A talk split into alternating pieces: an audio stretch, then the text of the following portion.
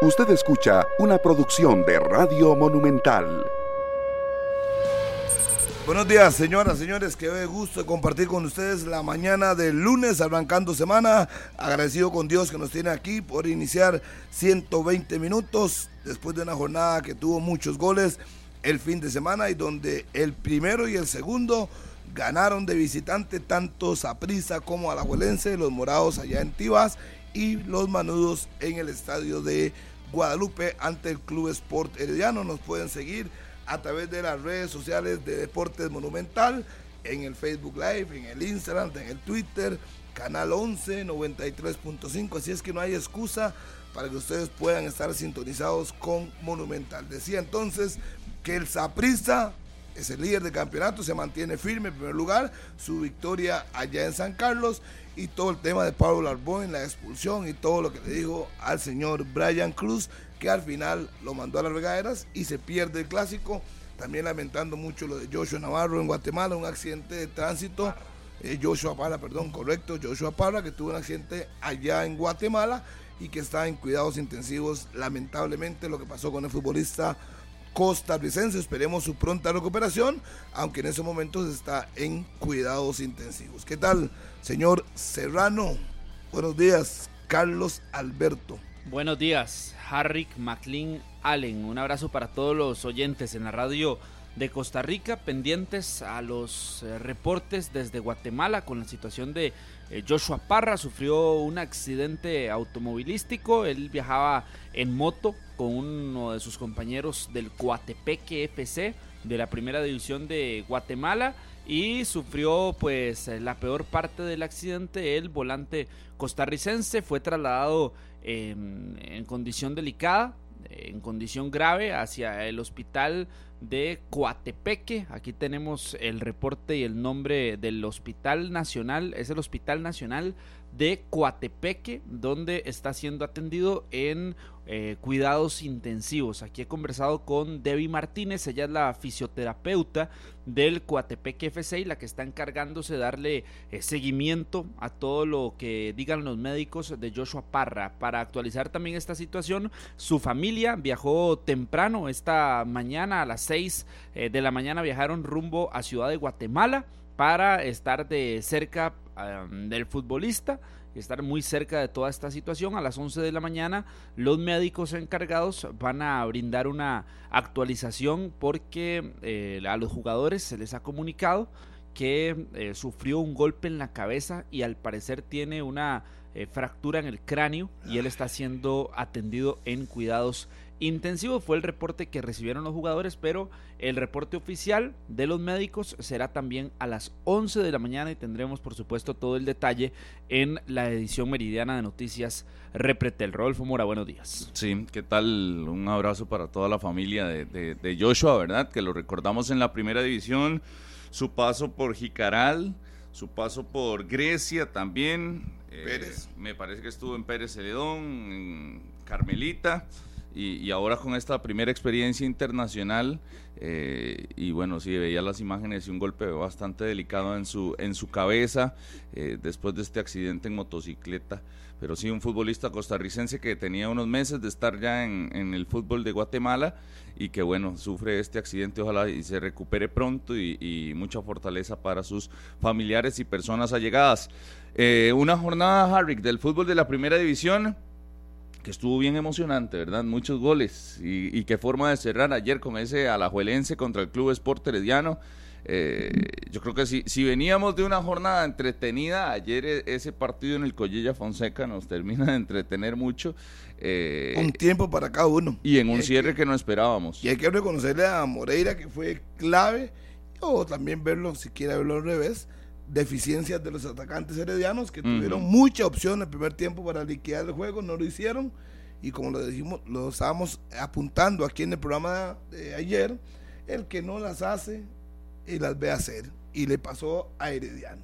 Sí, sí, sí. Y, bueno, cuando cae el gol de Rojas, eh, todos pensábamos, incluso Harrick decía, eh, gol gana no, Golgana no, al final cayeron dos de Liga Deportiva Alajuelense y le arrebataron el resultado del Club Sport Herediano que acumuló tres derrotas de manera consecutiva. Su próximo rival será el conjunto de Grecia.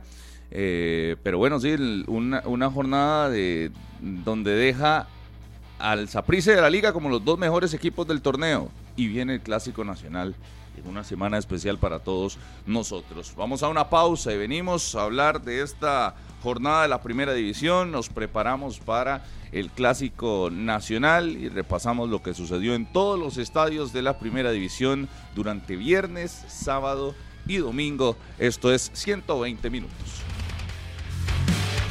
de la jornada en la Premier League. Resultados interesantes este fin de semana. Uno por dos el Sheffield frente al Manchester City que consiguió tres puntos. El United por fin venció y el resultado fue de 3 por 2 frente al Nottingham Forest. 2 por 2 Arsenal contra el Fulham y ojo con el Liverpool que ganó en el cierre de partido en tiempo de reposición con Darwin Núñez doblete para vencer al Newcastle como visitante el Liverpool 1 por 2 el resultado final de ese partido. El Chelsea el viernes pasado había ganado 3 por 0 frente al Luton y la jornada de la Premier League que regresará hasta el próximo fin de semana. Partidos viernes, sábado eh, y domingo juegos interesantes, por ejemplo, el Arsenal contra el Manchester United que jugarán el domingo a las 9 y 30 de la mañana. Carlos Serrano, eso sucede en Inglaterra. En España, Cádiz empató a 1 contra el Almería, Granada 3, 2 Mallorca, Sevilla 1, 2 eh, Girona también y el Real Madrid que sacó un buen resultado en la Liga Española, triunfó el viernes y el Barcelona sacó otro resultado positivo, 4 por 3 ante el Villarreal. La noticia internacional. La sección de fútbol internacional fue presentada por Tigo Business. Contrata ya al 800 00 Pymes. Tigo Business, una solución para cada negocio. Las 9 y 11. Bueno, de lo que todo el mundo quiere hablar, evidentemente, es de la jornada del fútbol nacional. Buenos días a todas y a todos. Y esa jornada que hoy tuvo, que tiene, le da un, un, un panorama al clásico distinto, ¿verdad? Eh, el hecho de los dos triunfos, tanto el del sábado del Saprissa como el de ayer de Liga Deportiva Alajuelense, le dan como una. le ponen un ingrediente al clásico adicional que es precisamente el, ingrediente del liderato, donde eh, la, lo que los separa hoy es solamente un punto y donde estamos viendo, creo que es también claro, no se puede desmentir es un crecimiento de Alajuelense. El Alajuelense del arranque del torneo de las primeras tres jornadas, hoy se ve sólido, hoy se ve firme. Eh, está claro que la liga está haciendo, y, podríamos empezar obviamente con el partido porque tenemos las imágenes de ese juego. Eh, está claro que la liga está siendo muy práctico, me parece, si uno puede utilizar esa palabra es, un equipo práctico, es un equipo que quizás no necesita ser arrollador ni absorbente en su juego. Y así le sucedió a mitad de semana en Panamá. No fue absorbente en su juego, no fue arrollador. Y sale con una victoria que le dio ya, le aseguró la clasificación en la siguiente ronda de Liga Centroamericana.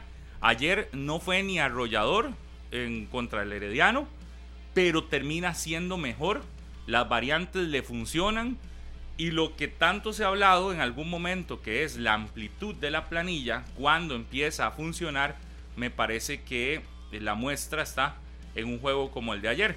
Mientras la amplitud de la planilla de la liga le permite y le da eh, cambios en momentos determinantes al equipo manudo, y además que algunos jugadores parece también que están en, en un nivel alto, porque si bien se ha señalado cuando andan en un nivel bajo, el caso de Alex López o el caso del primo Freddy Góndola, entran y en los últimos partidos no desentonan. Siento que también ya conocen que hay jugadores detrás, que, la liga ha estado buscando sustitutos y demás, y aparecen y no desentonan y más bien le sirven como el revulsivo que a la Juelense anda buscando desde hace tiempo, ¿verdad? Que no es algo, que no es algo nuevo.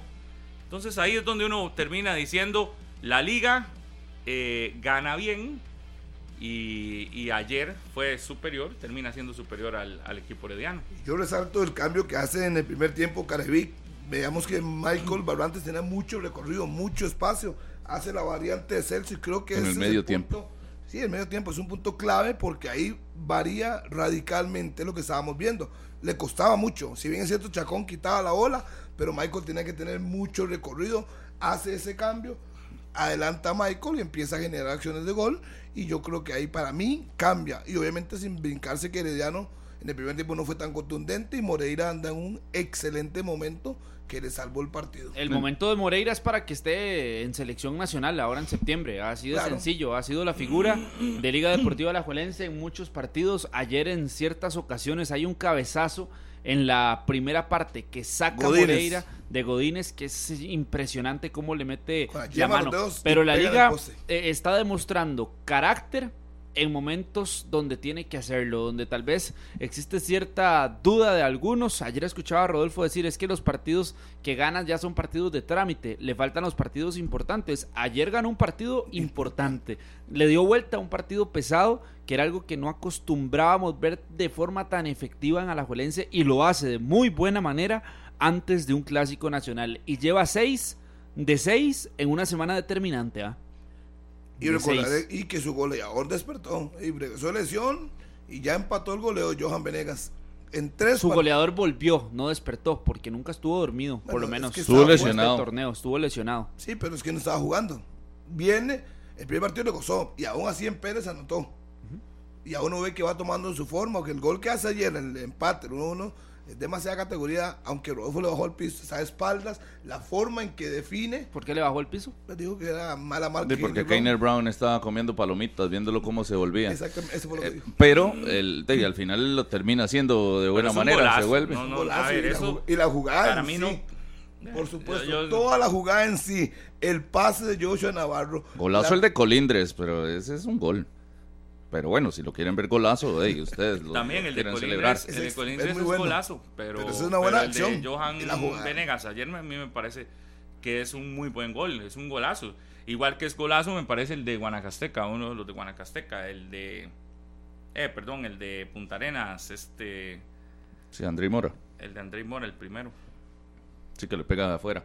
Este, pero bueno, al, al final la liga yo creo que de, con el banquillo que tiene, si usted se da el lujo de tener a, a Celso Borges en el banquillo, Carlos Mora en el banquillo y a Alex López ahora, que, en los últimos dos juegos le, le ha salvado el resultado a Carevic, le- tiene ese peso por sobre otros equipos que cuando hacen variantes, como a Justin Campos le ha pasado, cuando hacen variantes, saca Elías, ¿verdad? Eh, eh, eh, y mete a tres futbolistas de un solo, eh, se le termina cayendo el, Bueno, ya no sacó a Elías, sacó a a Araya y sacó a Gerson Torres. Y ya lo dejó. Sí, sí, pero el- el- en el partido anterior se había criticado eso, ¿no? De que sacaba a Sí, y- Elías en algún momento, o sacaba a Ronaldo, o sacaba a algunos de estos, metía a tres de un solo y el Herediano flaqueaba. Ya flaqueaba en los últimos partidos que en cinco minutos le, le- no solo no solo pasa de tener tres en la bolsa y llevarse uno, sino que se lleva cero.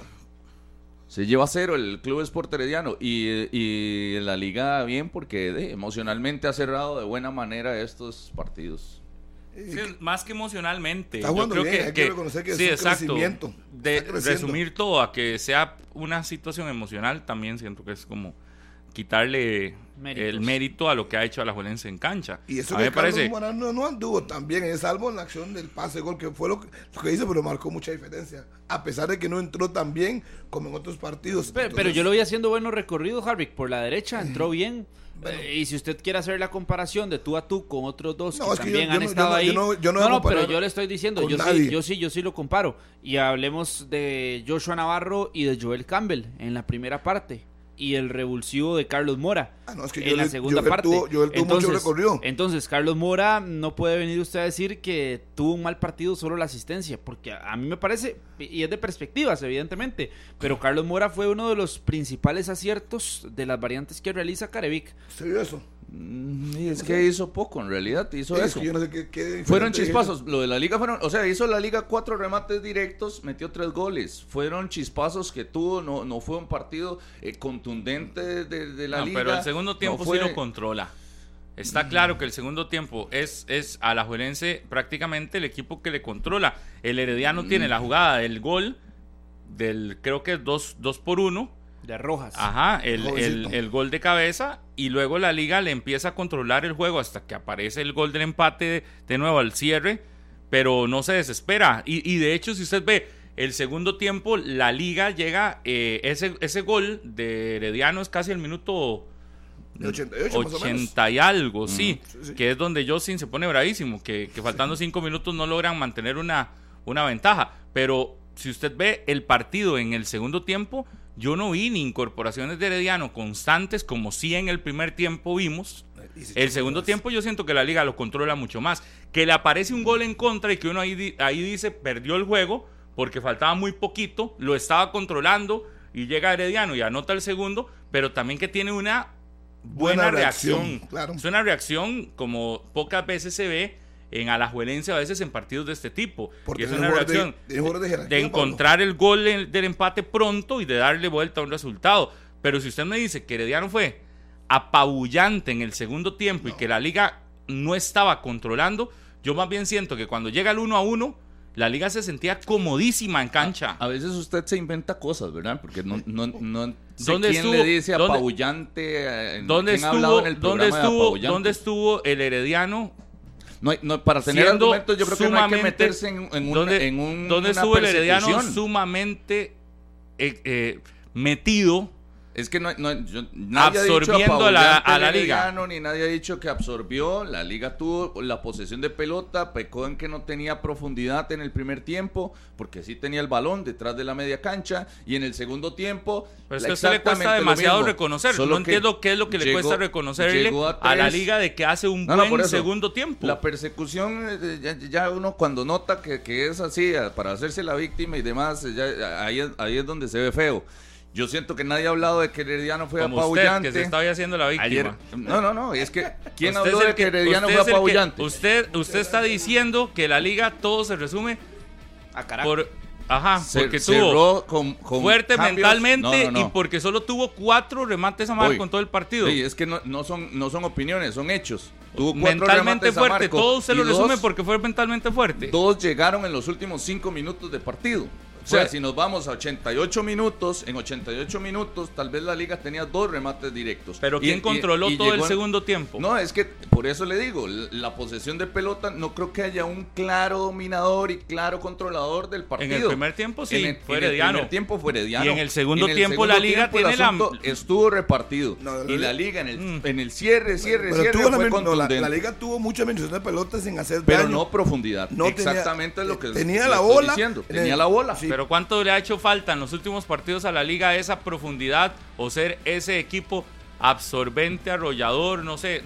Usted va y ve el juego contra el San Miguelito, que termina ganando también y no necesitó meterse a, a, a, a hacer es que sumamente por eso, por eso a, a absorber a su rival. utiliza el absorbente arrollador. Ayer no hubo ninguno de esos.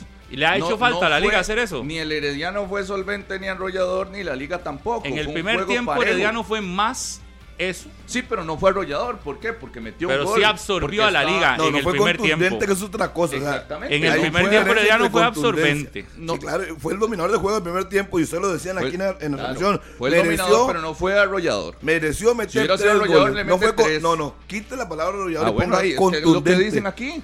Contundente, no tuvo contundencia. Yo no lo he dicho. Porque tuvo opciones de gol montones. Que no que haya jugado mejor está problema. bien. Jugó mejor, sí, y, y terminó el, el primer tiempo con ventaja, está bien. Pero de ahí a que haya sido, yo creo que ayer no hubo ningún equipo arrollador, no hubo un equipo que le pasara por encima al otro, ni ninguno lo necesitó para que el resultado fuera eso. ¿Y quién habló de eso lo, aquí en esta mesa? De, por eso, Pablo fue el que lo dijo. No, no, no pero nunca dijo eh, arrollador, así como usted ¿Qué? lo quiere poner en No, no, en la, la, palabra mesa. fue, peor fue. Eh, arrollador no fue, fue, bueno, no sé, usted que le pone más atención. Sí, pero es que por eso, por eso me parece Entonces, extraño lo no que usted está, atención, no lo que diga está nada. diciendo hoy, porque eh, aquí nadie ha hablado de que fue un equipo que le pasó por encima como le No, dio no, la gana contra Herediano. Sacó un resultado a partir de variantes del técnico, a partir de coraje, de carácter Sí, sí. de futbolistas, pero a, a partir de buen rendimiento que está teniendo la Juelense, que se está convirtiendo en un equipo que saca resultados y al final es lo que exige. Al final es la lo que manda. Correcto. Entonces usted ¿Qué viene a, manda? a meterle un montón de términos Ajá, a exacto. situaciones No, que no se a están quitar dando. los términos. No, no, no, usted las- los está metiendo. diciendo, Se está No inventando, voy a meter apabullante. está No, inventando apabullante. una conversación. No, no, lo, que, lo que dije es, no voy a meter palabras como apabullante, como abrumador, Porque como lo no que sé yo qué, dije es que no ha necesitado yo digo, ser. Pausa. No, no ha esos términos necesitado hasta ser. que estorban es aquí. No ha necesitado ser ni apabullante, ni arrollador, ni un equipo muy superior al rival y ha ganado dos partidos que muchos daban como por un hecho que no lo sacaba la Liga Deportiva Alajuelense, incluyéndolo usted. 18 Muchos, puntos. muchos de los, que, de- los que han bajado el piso a la liga.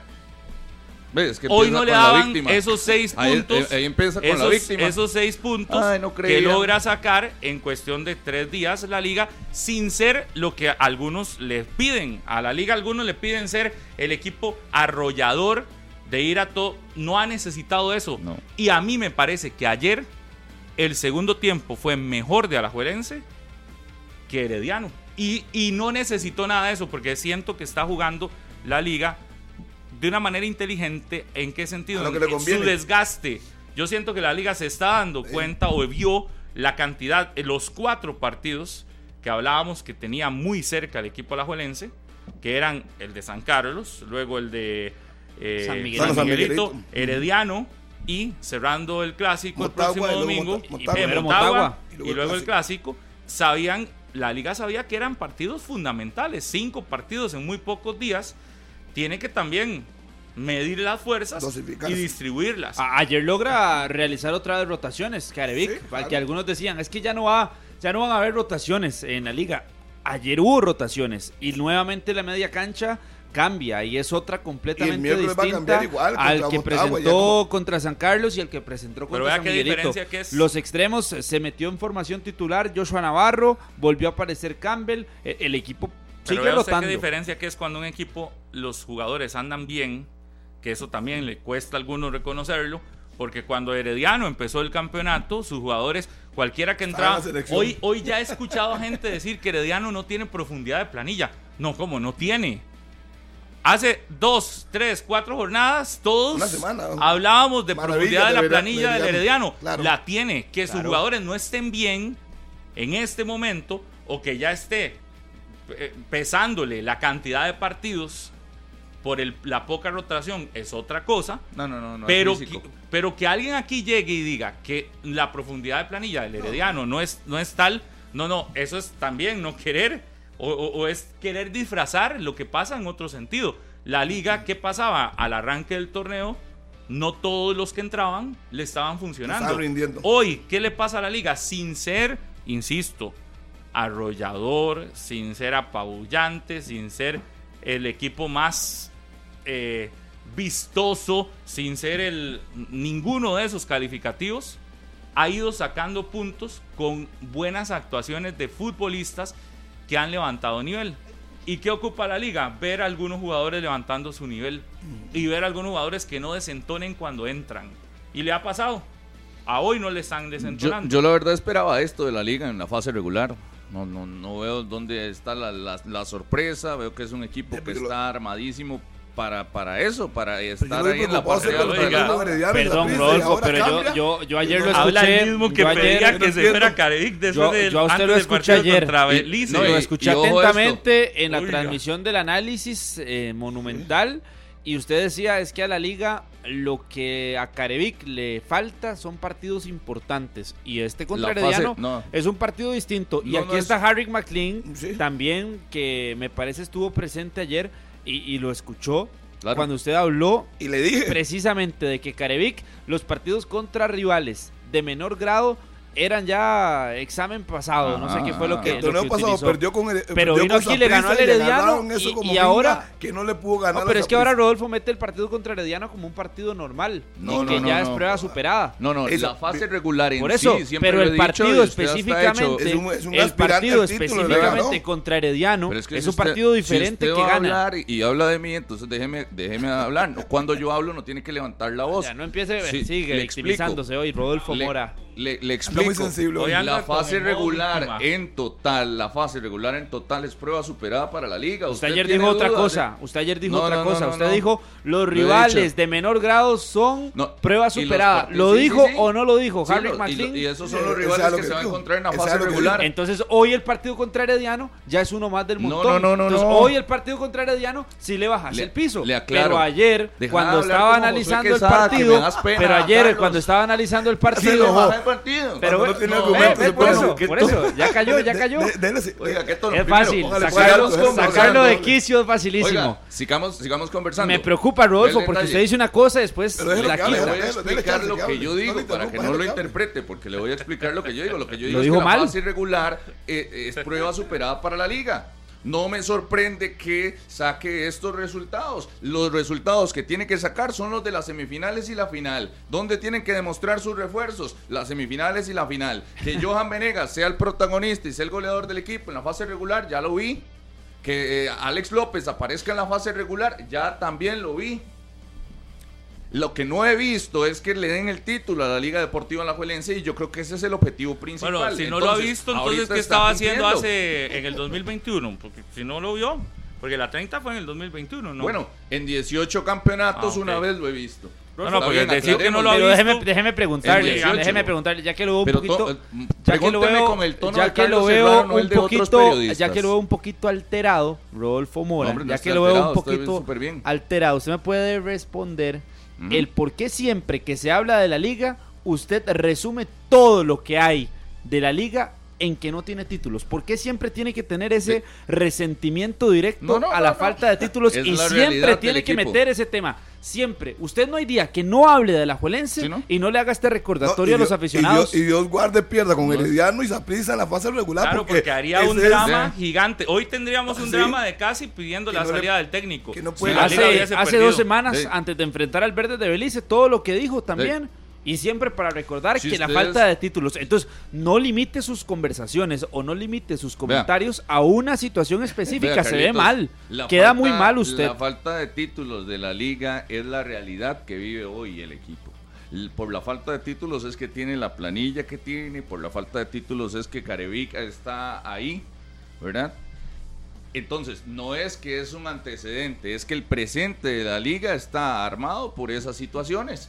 ¿Y, qué, ¿Y cuál es la exigencia hoy? Que yo creo que no es ninguna mentira, de que todos estos refuerzos y toda esta inversión eh, histórica que ha hecho el equipo vaya encaminada a la fase Entonces, más pero eso lo ha hecho- Yo importante le tengo una no hoy. Entonces, todo su resumen siempre de análisis de Alajuelense, Sea sea cual sea el resultado y el rival, lo va a terminar en eso, en que como la liga no tiene títulos, no vale de nada lo que hace.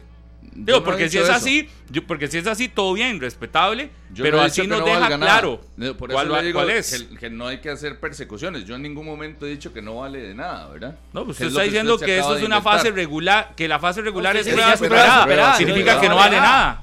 De- la fase regular vale para tres cosas, para nada, para nada y para No, nada. no, eso, no, suave, suave, no vale suave, nada. suave. La fase regular, Si usted no, no, lo usted que no- haya hecho vale la para liga. mucho, pues si usted no, si no gana y no clasifica, eso, de nada le sirve. A la liga de nada le ha servido en los últimos, en las últimas Ha perdido- finales. ayer se lo dije y se lo repito hoy. Ha perdido campeonato Pero por solo cosas. para la liga, la fase regular no vale nada, nada, la liga nada. pudo haber sido, in- es más, fue invicto en una fase regular y no fue campeón. Pero por eso, pero más Entonces- allá de eso, para solo para la liga, la fase regular Para todos. no vale de nada. Para todos, el formato del campeonato así lo dice. Y, y, y puedes tener una, una fase regular ahí rebotando que si clasificas entre los primeros cuatro y al final tenés una curva de rendimiento alta y, ¿Y lo lograste. vámonos, digamos, si Sí. para Entonces, si la no, fase no, regular Pablo, no vale pero, nada, pero le voy a dar, le voy a dar un, con- le voy a, me, me va a meter en algo que no debería y le voy a dar un consejo a usted, a Rodolfo, tráigalo en fase final.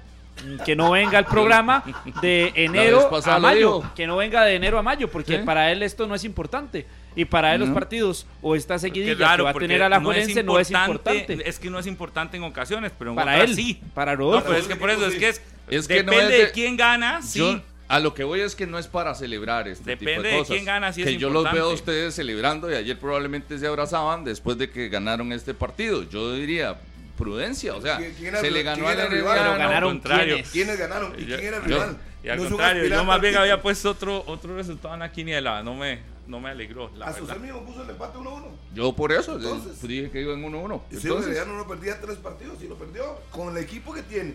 ¿Y por qué No, se- eso, Y eso con no el lo técnico dije al que andan candidateando Sí, para selección, ¿verdad? Y vea, de un momento Y con el técnico más candidateado en los últimos meses. ¿Quién lo candidateó? Porque Todo el mundo, Justin Campos, lo primero que le preguntan, ¿vas a ser técnico de la selección?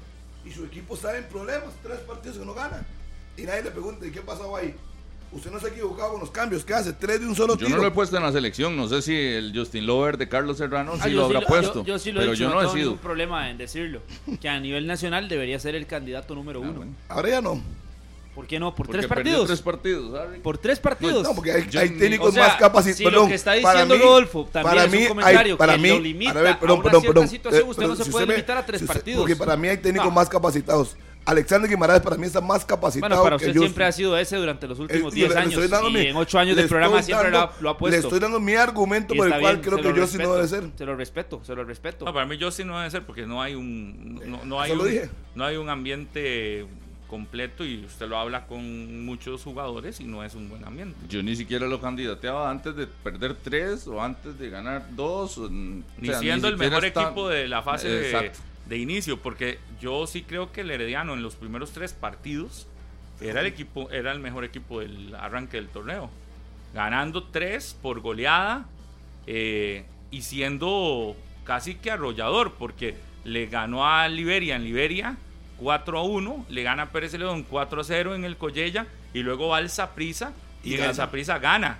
Pero ojo este dato, este dato de, de Saprissa, Herediano y Alajuelense, cómo se comportan los tres equipos es un dato que no se puede pasar por alto.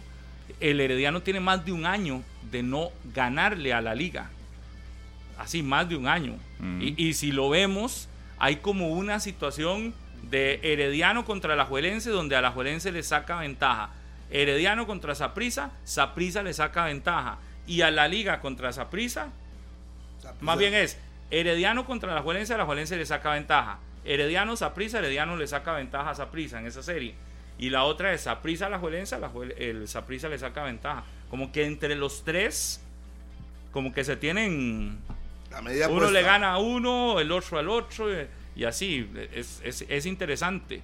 Pero ayer veíamos, ayer estábamos sacando el dato, creo que fue como en julio del 2022, fue la última vez que el Herediano le gana a Liga Deportiva La Juelense. Sí, son muy pocos, 3 a 0, creo muy que fue pocos ganes los que tiene y lo recordábamos porque fue en un partido que también había disputado Pérez Celedón, veníamos de camino y fue 3 por 0 la derrota en el Collella Fonseca para la liga y desde entonces mucho empate, eso sí, en los últimos 12 partidos entre Herediano y Alajuelense había siete. 7 empates, sí, 7 empates y solo una victoria para el Herediano. Sí, y varias victorias a las Juelenses, ¿verdad? Sí, que al final, por eso es como que entre estos tres se tienen la medida en fases, eh, yo fase veo- regular. Yo veo los últimos partidos, Heredianos a prisa, y veo un triunfo de Herediano en los últimos cinco juegos y. No, en los últimos seis juegos, cuatro triunfos para el Deportivo Saprissa. pero no es, no, no es No veo que anormal. Herediano le tenga la medida puesta. Pero no sí. es anormal que el Herediano le gane algunos partidos importantes a Saprissa en el, en el Ricardo Saprissa. De hecho, ahora le ganó Collella. y venía de cuatro triunfos consecutivos del Saprissa en esos duelos. Pero no es anormal ver al Herediano sacándole resultados a Saprissa. Pero tal vez en estos más seguidos no, porque ahí estamos contando De quizás los hasta últimos seis fases ganó dos finales. Herediano, cuatro el Saprissa. Incluyendo fases finales, ¿cuántos de esos seis?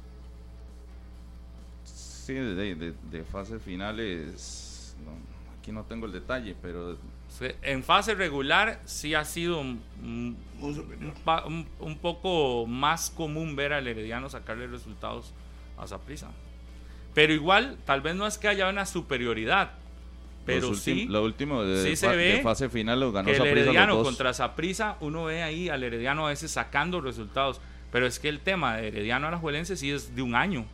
Igual, no hay, no son tantísimas victorias de la liga, porque hay bastantes empates, efectivamente. Pero sí es un año sin ganarle al equipo de la Juelense. Es bastante tiempo. Para torneos donde se enfrentan regularmente y a cada rato, digamos. cuatro veces más o menos. Si entrega semifinales, puede ser cuatro, son mínimo son partidos. dos. Pero en ese caso, digamos, de ayer, cuando lleg- llegas y ves eh, la forma en la que termina ganando la Liga Deportiva Alajuelense y, y- ves eh, algunos jugadores de la liga tomando un nivel, que yo creo que será el otro, el otro tema, que la liga, su amplia planilla en algún momento tiene que demostrarla. Eh, y quizás algunos pedirán más posesión de pelota, quizás algunos pedirán más vistosidad, si se puede decir, de Alajuelense y todo lo demás. Yo creo que eso lo podríamos empezar a, a notar en el momento en el que la liga deje ya la fase esta del, de la liga centroamericana, me parece, que es un que ha sido un dolor de cabeza para los cuatro equipos, para Saprissa, para eh, Alajuelense, Cartaginés y Herediano. Esta liga centroamericana sí se ha convertido en un dolor de cabeza. Siento que el menos afectado ha sido el Cartaginés, porque el Cartaginés ahí está metido en los dos torneos, metidísimo, eh, sin ser igual, sin ser arrollador, sin ser apabullante, sin utilizar términos de este tipo, el Cartaginés va sacando poco a poco los resultados y ha sido como constante. Pero el de mejor resultados es la liga. Sí, sin lugar a dudas. el de mejor resultados es la liga. Tiene Pero para los cuatro sí ha sido dolor de cabeza. Sí, sí, sí. El torneo este. Y, y, meterlo en un, en un campeonato tan pegado. Dolor de cabeza porque no han sacado todos victorias eh, como la del Cartaginés contra el Jocoro. No, pero dolor de cabeza por lesiones. Se les, Dolor de cabeza porque son muchos partidos en muy pocos días. Pero si usted eh, ve, lo del Saprissa y lo de Alajuelense y lo del Cartaginés, el Diano que ya está clasificado, dolor de cabeza eh, entre comillas. Pero para mí no es, yo no estoy hablando de dolor de cabeza por los resultados o por los equipos a los que enfrenta, sino por la cantidad de partidos en tan poco tiempo. aplicaría para los, pero aplicaría para los cuatro muy similar porque por eso le estoy diciendo que para los pero cuatro. Es que usted pone al Cartaginés en un peldaño o una situación diferente, pero el Cartaginés ha perdido jugadores también. Bueno, no, lo estoy poniendo en una situación diferente. Eh, estoy, pero escuche bien, así como le está diciendo a Rodolfo que escuche, está mencionando, estoy diciendo que ha sido un dolor de cabeza para los cuatro. está levantando lo del Cartaginés, no se meta. Le Yo lo que le estoy diciendo es que en el Cartaginés la situación, pero el equipo que no ha salido para nada con ningún dolor de cabeza en ese torneo ha sido la Liga. ¿cuáles, lesiones, ¿Cuáles lesiones para la Juelense? No, no, no, le, ha, le, ha, pasado, o le ha ido bien, le ha ido bien en el torneo, pero si ves, la liga se ha tenido que echar mano de la amplia planilla que tiene al punto de que sí ha tenido una lesión. El caso de Suander, Suander se pierde prácticamente por la cantidad de partidos, hasta octubre volvería. Mm. Y ahí ha tenido que moverse. para mí lo de Suander no es cosa eh, menor que, que, hoy le está resolviendo, pero sí es una cantidad de juegos y creo que Suander fue allá en Belice, me parece. Ahí sí hubo una lesión. Por eso, pero porque hay una amplitud de planilla. pero si ves, porque yo, le, porque yo le, le, doy méritos al cartaginés.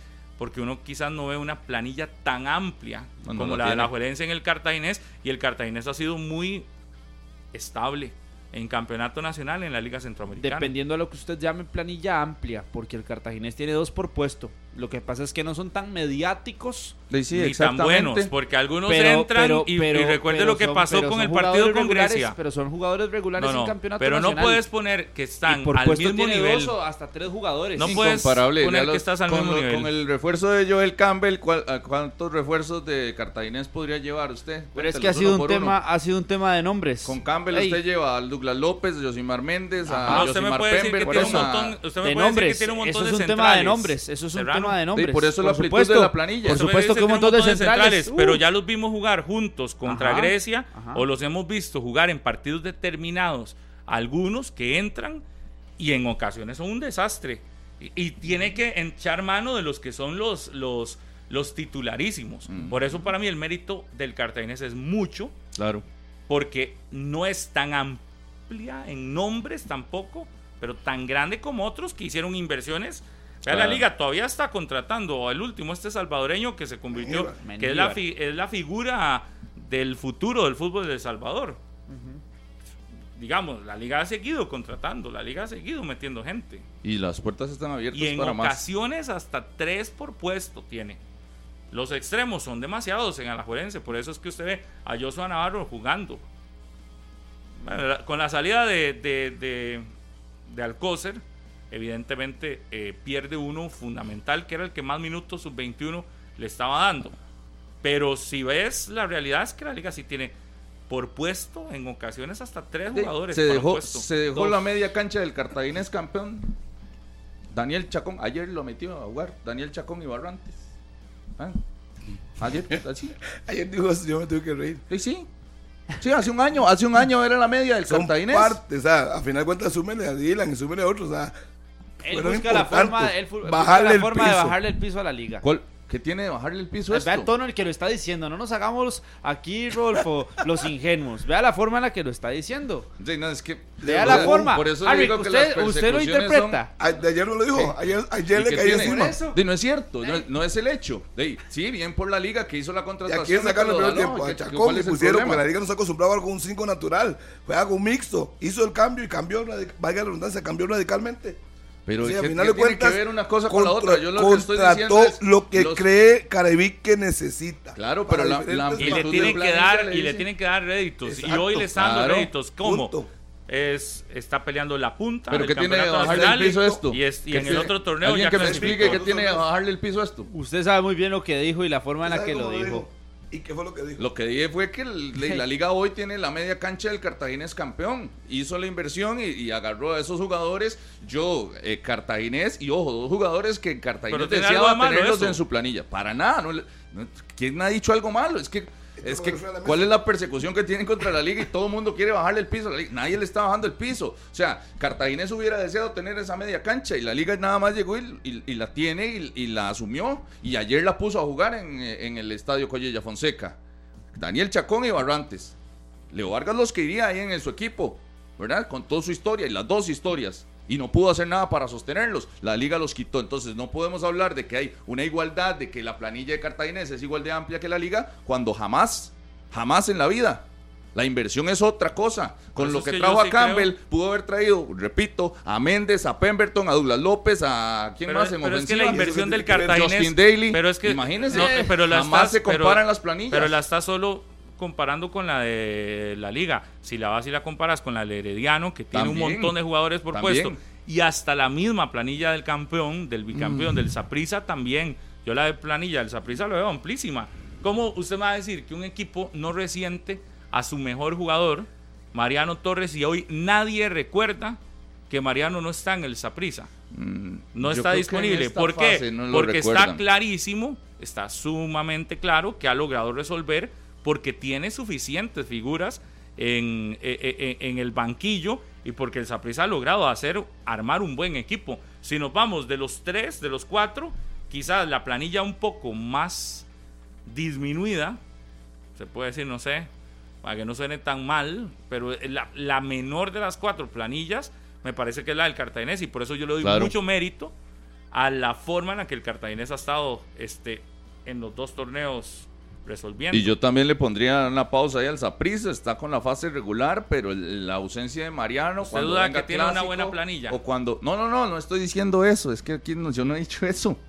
Lo que estoy diciendo es lo de la, ausencia de Mariano. Usted no no, dice nada, dice de Mariano- todo, es pero que- al final pero- cuando no, uno no, no, le pregunta, es que qué no ganas dice de nece- necesitas Mariano hacer temas No, conmigo, ¿o que qué es? Yo no he dicho que la, la planilla, No, o sea, ¿en qué es momento que- dije eso? Es que a mí lo que me, lo que Eso me, me me necesita llama, hacer temas, mí- Pablo, conmigo. llama- no, no, a yo mí no he me dicho llama la eso. atención que antes dijo, le decimos nosotros. Entonces, para usted le está bajando el piso, que esta victoria de la liga no, no le estoy no vale bajando el piso a nadie y aquí. usted dijo, no, no es cierto. Pero después, un segundo después dice, Es que- ¿de qué sirven en la fase regular? De nada, de nada cual- y de nada. cualquier usted solito es bajar el, el que- piso. Yo- no, es que usted solito, usted solito se encarga digo- de, de decir cosas digo, que luego, cuando se le y- repreguntan, y, pre- y- y dicen pone que- freno que y echa para atrás. He dicho, la planilla entonces no es no sé qué. Y yo, ¿de qué me están hablando? Si estoy hablando de Mariano Torres. Pero dígame una cosa, dígame una cosa. un ¿Qué necesidad ¿Pero de qué quiere decir? ¿Qué quiere Pablo? decir? No, la pregunta La es, verdad está ¿qué quiere, el ridículo ¿qué aquí quiere hoy. decir usted? No, no, ¿Qué no, quiere no, no, decir no, usted? voy, le aclaro lo que, ¿Qué lo quiere que decir quiero usted decir. voy, le cuando- aclaro lo que quiero decir porque dice, ya, cuando ya es como la quinta vez en donde se inventa temas que no tienen nada que ver con lo que estoy hablando.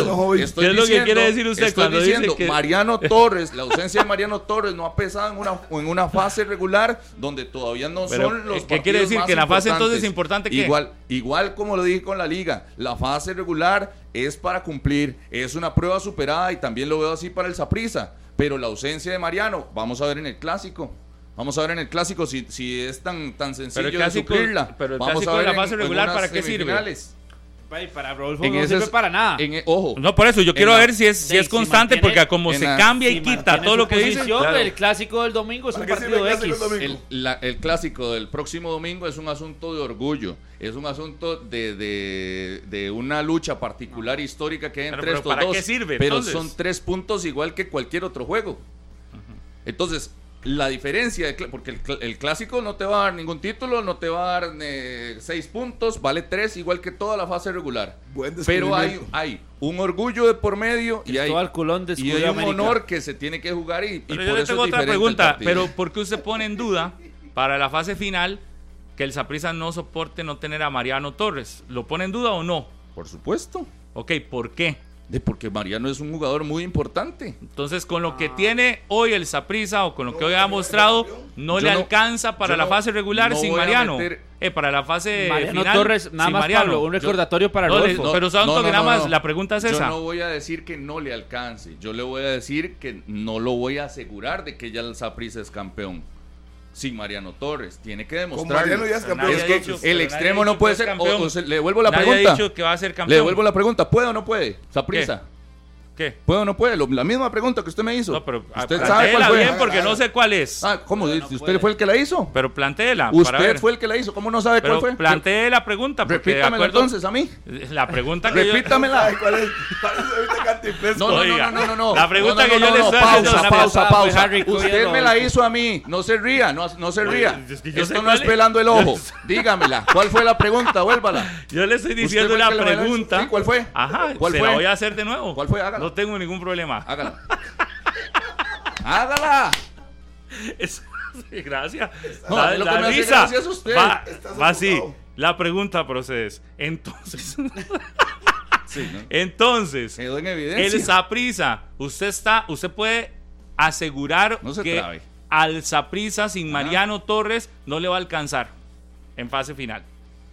Y yo, y yo le dije, no es un asunto de que, de que le alcance o no le alcance. A hoy no lo puedo decir, pero creo que le puede pesar la ausencia de Mariano Torres. ¿A usted cree? ¿Le alcanza o no le alcanza? Viendo lo que hasta el momento ha mostrado el Saprisa y cómo se ha visto, a hoy yo le diría, no le está haciendo falta.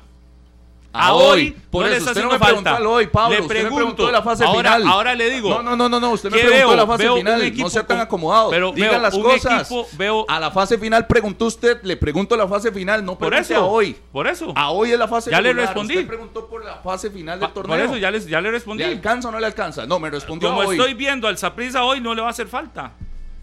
En la fase final no le va a hacer falta. No. O sea, va a ser campeón. Puede ser Ah, campeón. fue puede, campeón sin Mariano. puede ser campeón dígalo, sin Mariano. Rodolfo, quiere, Rodolfo campeón lo que sin quiere. Mariano. Entonces dígalo. Puede ser campeón sin Mariano, sí. Ya lo fue. Es que, es que Puede. ya lo Va a fue. ser. No, ¿Puede Es que o no? va a Puede. ser, ¿Cómo no va a sé. ser? No Sí, sé es si que va a esa es ser la pregunta, esa es la pregunta que No. usted está haciendo. Claro que sí. No, la pregunta que yo le hice fue, ¿le va a alcanzar esa prisa? Y si le va a alcanzar es sí o no. Puede que le, Puede, ve, ve, puede. Ve el ridículo Eh, que pero hace. ser campeón, no. Puede, puede, Nadie no. está sí hablando o de no. campeón. Sí o no. Usted me lo preguntó así. ¿Le va a alcanzar sí o no? Nadie está hablando ¿Ah? de ser campeón. Ah, ve cuando Usted las está preguntas- poniendo- ve cuando las usted preguntas está se poniendo, así. Usted está Pero ¿qué poniendo es la una cosa, Cuando le toca a usted solo le queda reírse. Usted está poniendo Pero una pregunta rarísima. diciendo. No, fue lo que usted dijo. ¿Le ¿Qué va a alcanzar hace, sí o no? verdad? ¿Le va a Pero- alcanzar sí o no? pero en ya la fase usted- regular. a Y lo que escucho es, a mí me hace puede que gracia. sí. Lo, lo que escucho es, puede que sí. Bueno, al hoy le ha alcanzado. Ve, ve lo feo que se ve. Rodolfo, eh, nada más. así es Espere, como está espere, quedando. Pausa, pausa. Pero hoy usted ya puede darnos el campeón del campeonato Por supuesto nacional. que no, y fue lo que dije. Entonces, ¿por qué quiere que ¿por se asegure? De no, simple y sencillamente, que- que simple, y sencillamente lo que se puede decir es que Saprisa Ya sin Mariano campeón. Ya pudo competir. Ah, ya pudo Ve competir y puede, puede competir. Claro. en esta ocasión Enséñele a por el jefe título. se pregunta, puede entonces. competir por el título en esta ocasión también si no estuviera Mariano. Ah, No está, es líder. Es Ve que no hay que Por eso. Sin Mariano hasta el día de hoy. Nadie ha hablado de el Ah, pero Lo que pasa es que se le hizo la persecución y se enredó Vea, todo. vea los enredos que hace. Nadie ha hablado de ser No, campeón. aquí el que está enredado es usted. el que hace enredos, el evidencia. que llega a hacer un enredo hoy y dice, es que a hoy le ha alcanzado, pero no sabemos en fase regular. Entonces yo le pregunto, Yo- entonces usted pone en duda que al Saprissa le alcance hoy, así sin Mariano dudaba- en fase regular. Por supuesto, y usted así dice como que dudaba, sí. Para no, mí no. no, para mí ha mostrado con o sin Mariano en- hasta el momento que le puede alcanzar. No, no está mostrando hoy. una dependencia de un jugador. En una final es distinto. No sabemos qué pasa en una final. Por eso, para mí, en una final es distinto. Hoy no es parámetro una final, que es lo que ustedes Por, no por eso, entienden. y entonces, por eso usted- pasan para usted, estos Mariano, partidos. sin Mariano, Saprissa no puede ganar Eh, una final. No, yo no he dicho eso. Pero no lo voy a asegurar, no voy a decir, ah, no, como Mariano, como a hoy no, no le ha hecho falta, entonces en la final tampoco. Eso, eso da pena de, de- de tener ese argumento. Eh, yo Oiga, pero la fase regular la separo completamente una Pero ya, pero ya Saprissa no le hizo falta cuando. Mariano tuvo la situación en el pie. Y no es, y no decir, es ya- una Mariano, constante. Hace rato le estoy diciendo que ya fue campeón sin Mariano, se lesionó, no pudo estar y ganaron el No, pero vea, vea usted el torneo que está haciendo en este momento el Saprissa. Sin Mariano. Porque Hay hay, que hablar de lo, que, lo, del, lo del viernes, el sábado pasado, en el estadio Carlos Ugalde. Un Saprissa que por no sé cuántos partidos lleva igual que el Saprissa lo prácticamente amarra y luego empieza a jugar de, la, a, a- a jugar de las rentas, ¿verdad? De lo que de le dio, rentas. a vivir de las rentas, de lo que le dio el arranque del partido, lo empieza ganando en el Carlos Ugalde. ¿Qué le sucede el sábado anterior? Que San Carlos le, le, le sale respondón en el segundo tiempo. Pero de nuevo, con muy pocos variantes, con muy pocas situaciones, de nuevo el Saprissa pone en orden las cosas y termina ganando el partido. Y así ha sido en los últimos juegos. Igual, ya contra Cartagena resolvió. le pusieron ahí un poquitito de traba, pero terminó ganándolo. Ahora contra San Carlos le pone un poquitito de traba, terminó ganándolo. De hecho, Juan Carlos Rojas sacaba ayer pecho en sus redes sociales diciendo tres salidas difíciles, tres puntos, eh, nueve puntos para el Saprissa. Y suma la de Punta Arena, la de Guanacaste y la de San Carlos. Que sí, efectivamente, salidas difíciles, pero en las tres logra controlar el juego a lo que quiere. ¿Y le ha hecho falta a Mariano? No. Yo- el Saprissa ha logrado acomodarse. Y ojo, y este sábado ni siquiera tenía en formación estelar a David Guzmán, que ha sido un hombre determinante. Con la expulsión de Pablo Arboin, tienen que hacer cambios. Vladimir Quesada de meter a Kendall y a David Guzmán, que los estaba. Cuidando. Sí, puede que, ser uno que les ese detalle espacio, ¿verdad? eh, ese detalle no puede pasar desapercibido el de Pablo Arboin que tendrá la segunda sanción del torneo en cuestión de seis jornadas por una situación ajena a cualquier aspecto futbolístico Que, que habrá que escuchar lo que dice el jugador y, y la respuesta del jugador, pero lo que ponen en el informe arbitral es sumamente grave. no y se le lee si usted lee un poquito los en labios el video usted es- se, se lo ve Sí, lo que pasa es que hay que escucharlo porque él también denuncia que el árbitro le dijo cosas. Yo eh, no tengo, sobre eso tengo mi posición clarísima. No se puede decir al aire. Sí, So- sí, no, no se puede sobre decir. eso tengo mi posición clarísima. Yo creo que un futbolista, no porque escuche que lo tratan feo, ni en la gradería, ni un árbitro, ni un rival, tiene que reaccionar de manera violenta, ni se justifica ese tipo de, de- de palabras como la que se dirige. Yo creo que hay un nivel de autoridad, si él quiere denunciarlo, lo puede hacer, pero no después de que también le mentó, el- lo insultó.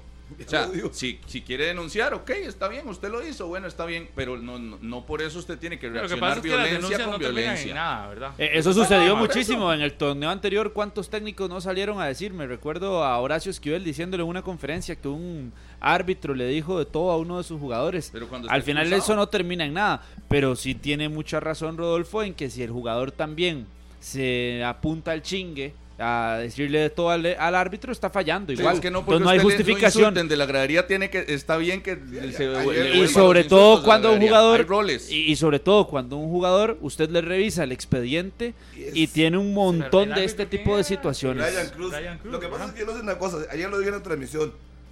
Eh, primero no estaba en la bronca. Pablo Arboin se acerca.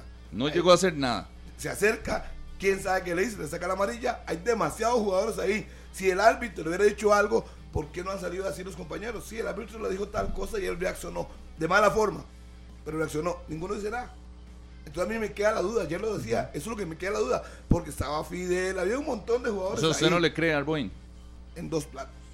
Yo es que no sé si le Yo- creo o yo no, no sé, pero a mí me parece pase que, lo que que- pase. Es que por más que usted le, por, por más que usted le crea al jugador, Sí, no, no, se le puede no se le puede dar una justificación de que sí, porque el árbitro le dijo esto, está bien que Exacto. usted reaccione. No. La reacción del jugador integralmente Pero estamos es de mala, acuerdo, es estamos de acuerdo en eso, pero la actitud con la que eh, con la que pita Brian Cruz, a mí me parece que es uno de los árbitros más Prepotente. prepotentes Bueno, del pero fútbol acá- nacional. pero Igual, acá hay y eso no pasa. estilos. Y eso está bien, no pasa nada, pero la prepotencia es que una cosa es el estilo y la otra es cuando lo ves en cancha a Brian Cruz, la forma en la que le llega a hablar a los jugadores. Vea, ese e, el, el sábado estaba acompañado de Luis Granados y no recuerdo cuál era el otro, el otro eh, asistente. Vea usted, Luis Granados conversaba en el banquillo con Abelenda que le hacía preguntas.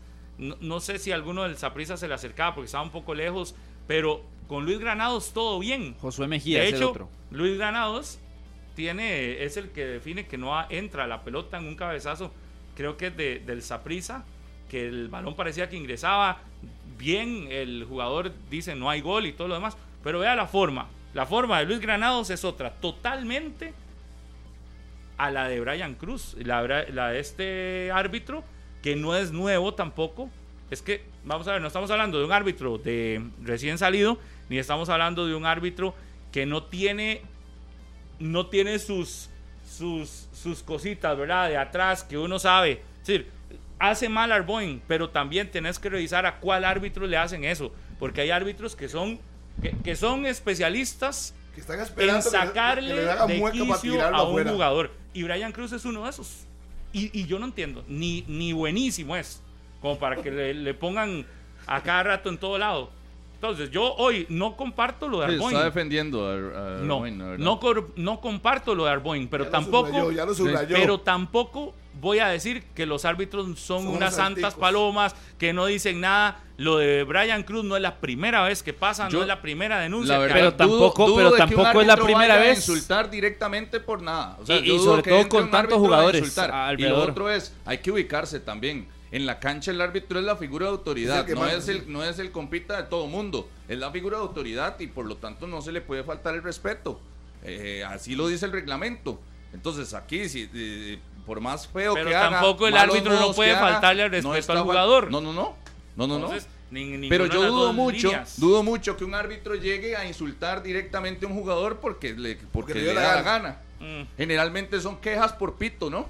Son quejas por pito. faltas. Entonces, la- ¿quién recibe primero? No, yo he Ah, escuchado, como muchas yo he veces, escuchado ah, donde llegan y le claro. dicen palabras, levántese, ta, ta, ta, o, o llega. El otra, la otra vez, nosotros estábamos en Grecia y escuchamos la prepotencia de Ricardo Montero con Mauricio Wright. ¿Recuerdan ese partido que Sí. estábamos allá en Grecia? Y lo escuchamos y efectivamente eran formas Contra Santos. que a usted no le... no- no- a mí no me parece que... que, que, eh, me parece que están de más la forma en la que algunos árbitros hablan. Entonces, igual lo de Arboin es un error grave. Muy grave. Pero, Pero es que por eso, tienes pero que re- revisar cuáles son los árbitros a los que a los que pones y también que hay árbitros que sí, que se pasan de la raya. Pero también la situación cuando es repetitiva para un jugador, usted tiene que señalársela. Y, cuando es repetitiva Arboin- para un árbitro en- que en es al mismo al que es- señalan y señalan y Pablo señalan. Es repetitiva y eso será un tema también de la comisión de arbitraje.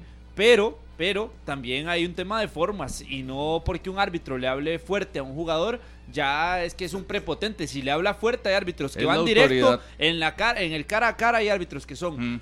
Que no con palabras fuer- fuertes ni palabras feas, de ahí simplemente ejercen una autoridad. Hay otros que en su forma de ahí dicen palabras un ¿Cuántas poco veces más ha escuchado usted que Pero yo Hugo le puedo decir, Hugo Cruz puede estando decir que es malo, que en pueden decir que se equivoca mucho, pero ¿cuántas veces ha escuchado usted que de Hugo Cruz salga un jugador a decir que Hugo Cruz le mentó la madre, que le dijo tal pocas veces, casi nunca.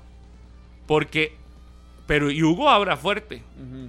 Usted lo ha escuchado hablando fuerte, pero no necesita utilizar términos Pero ¿sabe qué pasa? Que los jugadores también cuando ven que hay un árbitro que ¿en no es o que no tiene igual la igual? Que no que cuando figura de autoridad, ¿no? cu- cuando el jugador ve a un árbitro que no tiene la experiencia o el colmillo Claro. de Hugo Cruz también se le acerca y le habla fuerte y le habla directo. El árbitro tiene que defenderse. En cambio cuando es Hugo Cruz le dicen Hugo mira pero cuando es Pepito, le dicen, es que estás pitando mal, es que Sí, estás es pitando que mal, y lo meten en un, en un se ambiente en- que se le complica muchísimo al árbitro y tiene que ejercer esa autoridad que muchas veces les Yo, cuesta a primero, algunos. Arboin se hubiera ahorrado todo si no llega a la jugada a reclamar, número uno, que no ha- hacía absolutamente nada, porque reclamando no iba a quitar la falta o no iba a hacer que pitaran más. Lo amonestan. Dos. ¿Qué tiene que haber hecho? Con la amonestación, Irse. el primer aviso, ya tenía que retirarse y de ahí en el Y se otro, ve de- nada que hacer. Pero bueno, yo creo que el de ahí es Y en el un antes y un después. reporte arbitral está Lo puso como tal. textual. Textual, simple. Sí, sí, yo voy a ser de ustedes. Yo, yo no voy a discutir si, si fue bueno o fue malo. Al final de cuentas, sea un árbitro bueno o malo, es la autoridad. Y por más que pitara gol o penal, ya lo pitó. No se va a echar para atrás. ¿Y qué tiene que hacer usted? Alejarse. Y más que lo conocen, que usted es fuerte. Yo, yo que jugador no me arriesgo a insultar a un árbitro. Que en cualquier momento me expulsan, así de simple. ¿verdad? O sea, yo no me voy a arriesgar a, hablando de- de su- a insultar de X o Y manera, un insulto pequeñito, uno muy grande, de ninguna manera a insultar a un árbitro porque sé que me pueden expulsar. Sea bueno, Una sea falta de malo, sea respeto. No, joven. no, no. Si usted, si usted insulta al árbitro, siempre lo van a expulsar. No, no, eh, porque hay algunas Siempre. veces donde A no. menos que no lo escuchen. Pero si usted insulta al árbitro, el árbitro No, pero siempre estamos lo va a claros que lo de. Arboin, Arboin se equivoca. Tenemos clarísimo, ¿verdad? Lo de Arboin que se equivoca y que el Saprissa también tienen que tomar eh, cartas en el asunto porque no puede perder a jugadores en un momento donde te, eh, necesita contar con la mayoría de futbolistas, eh, ¿verdad? A, a Disposición. disposición. Pero también estamos claros que hay árbitros que se pasan de la raya y en los dos casos, ninguno de los dos casos es, es, es bueno. Eh, pero más allá del Saprissa, el Saprissa es más allá de lo de Arboin. Porque si, quieres, si, quiere- si ustedes quieren resumir lo del Saprissa a lo de Arboin es que muy probablemente no vieron el partido. Si uno va y ve el juego y ve el Saprissa San Carlos del sábado anterior, ve que Saprissa fue superior y que San Carlos adolece, le hace falta una figura 9 que anda buscando el equipo sancarleño, sí necesita alguien arriba y también necesita eh, medio campo. Creo que queda en, en evidencia que, que es un equipo al que le hacen falta al menos dos figuras y Estefan Monge en una nota que tendremos eh, hoy eh, logró el pasado sábado conversar con eh, el gerente deportivo de San Carlos. Carlos Acosta. Carlos Acosta, No, con Gustavo, Gustavo, Pérez, Pérez, gerente general. gerente general. con gerente del San Carlos, Gustavo Pérez, y le dice que esta semana muy probablemente se hace el anuncio y ya llegaron a un acuerdo con Suander Zúñiga y Suander será ficha de Liga Deportiva Alajuelense y que esta semana muy probablemente será ya el anuncio oficial del traspaso que tendrá en un acuerdo que decía que con Joseph Joseph y Luis Carlos Chacón se llevan muy bien, tienen muy buena relación, que Los dos presidentes. Carlos presidente Luis Carlos Chacón.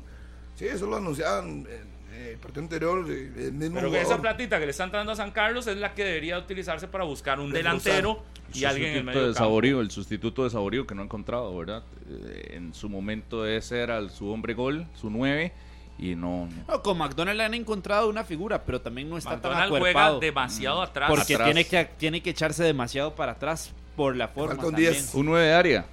A mí me falta un 10. Roberto mí- Córdoba es un jugador que Es intermitente. no logró despegar Un- nunca. Un día ¿verdad? sí, otro día no. Por eso otro día no logró, no logró despegar. donde es peligroso es cerca del área. área. Y a McDonald, yo siento que San Carlos lo desaprovecha tanto. Y cuando pasa en el sí. medio campo, prácticamente. Y eso que fue contra el Saprissa, evidentemente cambian las circunstancias de partido, pero cuando muchas veces San Carlos ha enfrentado a otro tipo de rival y puede ir más a la ofensiva, McDonald también ha sido un hombre un hombre gol, ya Lo- logrando algunos récords importantes Na- para él. Nada más, yo sé que aquí duele, en esta mesa duele un poco hablar de esa prisa. Un muy buen resultado del cuadro morado, eh, pero para el clásico llega disminuido después de la ausencia de Pablo Arboin. Es un si hombre bien importante en zona que- si más defensiva. bien fui yo el que dije, pasen la, la página de Arboin, porque el partido de esa prisa, que muy Ah. probablemente usted no vio porque no ha querido Ah. hablar del partido. No, no, ya, ya Eh, iba a hacerlo. eh, solo ha querido hablar de Arboin y de hecho, de hecho vea de nuevo y está hablando de quién, de la expulsión de Pablo Arboin. Sí, pero por lo- el clásico nacional, que es que no me dejó terminar, porque para el clásico Avance, nacional ver, el Saprissa, avance. el pierde jugadores como Warren Madrigal, a eh, Pablo Arboin, a Mariano Torres, eh, Pobrecito, ¿Qué que le no se van a presenta el domingo. que le van a lo que está diciendo, pobrecito, más que no juegue domingo. No, pero son referencias, Bueno, pero son referencias que tienen que ponerse, Harry. Tampoco puede hacer usted ¿Y qué ahora quiere? la laraca, Dígame- dígame una cosa. porque son referencias Perdón, importantes perdón, de cara perdón, al partido Carlos. que hasta el momento, se expulsó que hasta el momento, Arboin se expulsó que hasta el momento es Sí, el sí, partido y será el partido más Sí, importante pero no del le han torneo. hecho falta. Ah, ¿Por qué? Vea, Warren Madrigal no ha estado, no le ha hecho Y falta. Arboin no estuvo tres jo- jornadas y No, tampoco no. le ha hecho falta. Entonces, ¿tiene con qué suplirlos el Saprisa? Claro. No le he hecho falta en Claro la que fase regular y en lo que llevamos. Pero a Mariano, Mariano, perdón, es insustituible. Para mí es el mejor jugador del Hasta hoy campeonato. el líder sin Mariano. Sí. Es que usted no puede decir eso, porque Pero- hasta hoy el líder, si usted me dice a mí que está en el noveno lugar Hmm. y no genera, yo le digo, sí, es el líder. A cualquier equipo le hará falta te- eh, su mejor jugador. Pero no está, sea, no está leer- por, yo- está- no está por lesión, Le no es por, leer- por- no es por sí, sí, sí, sí. No sé si vieron el partido o no. Cada vez me convenzo de que no. Pero vea, el, el, si usted ve la, el banquillo que dejó el prisa el sábado pasado, que es un banquillo que uno termina, esto no es un equipo cualquiera. Es decir, tampoco es para ponerse a decir hoy que el. Saprisa le hace falta un montón de figuras. El, el banco del Saprisa del sábado, se lo voy a leer completito para que vean la alineación del Saprisa. Esteban Alvarado, Ryan Bolaños, David Guzmán, Kendall Waston, Julen Cordero, Ariel Rodríguez y Javon Is. Y no estaba Paradela, Mm. que Ah, bueno, cuenta con para él es Paradela. otra ausencia para el clásico. Pero si usted dice esta, esta, Bolaños. esta alineación del Saprisa y esta formación con, las, con los hombres de variantes, yo hoy no veo que el Saprisa esté disminuido para enfrentar el Y sin no está, y sin no disminuido. puede ganar. Sin Mariano está disminuido el Saprisa, sin Bolaños está disminuido, sin Paradela, sin Warren Madrigal, sin Pablo Arboin. Son cinco que bien bien pueden ser eh, protagonistas en el equipo y sí está disminuido notablemente el, Saprissa y todavía más mérito de que saque estos resultados en un partido difícil allá en San Carlos con estas bajas y con estas ausencias y con esas decisiones que han sido sí por, por voluntad propia. Las expulsiones de Warren y de Arboin eran manejables por ellos mismos. Ellos Yo- mismos se metieron en esa Yo bronca. no veo a Saprisa complicándose en partidos. Yo eh, siento que el Saprisa sabe y, y ha aprendido a jugar de manera que no se desgaste más de la cuenta. Creo que el Saprisa el sábado pasado se dio cuenta que ese partido lo podía ganar sin necesidad de hacer gran un esfuerzo gigante y de hecho anota de primero, el primer tiempo fue para el Saprisa, anota de primero, en el segundo tiempo siempre va a haber una respuesta del rival que anda buscando, pero además que está en casa, pero San Carlos era un equipo en ofensiva realmente débil. San Carlos me parece tiene eh, es ti- tiene que hacerle una inversión y yo creo que don Luis Carlos con quien pudimos conversar el sábado pasado lo tiene clarísimo. Eh, tiene que hacer una inversión porque si no se va se convertirá en un rival que no va a ser protagonista del campeonato. Necesita algo más para ser protagonista. Porque llega el empate de San Carlos y rápido el Saprisa mete a Javon, mete a Ariel y otra vez te desarma el asunto y ya te da vuelta. Sí, no el partido difícil por las condiciones del estadio, por las condiciones climáticas de ese aguacero que se vino, todo lo demás, pero yo veo esa prisa que fue superior. Nunca me puso, me parece, puso en riesgo el resultado. No, algunos puedo- algunos dudaban de Vladimir Quesada, ¿no? De que si era el técnico, si tenía que empezar. Saludos a Daniel Martínez, ¿verdad? Que jamás pensaba ver al Saprissa líder en, en estas jornadas.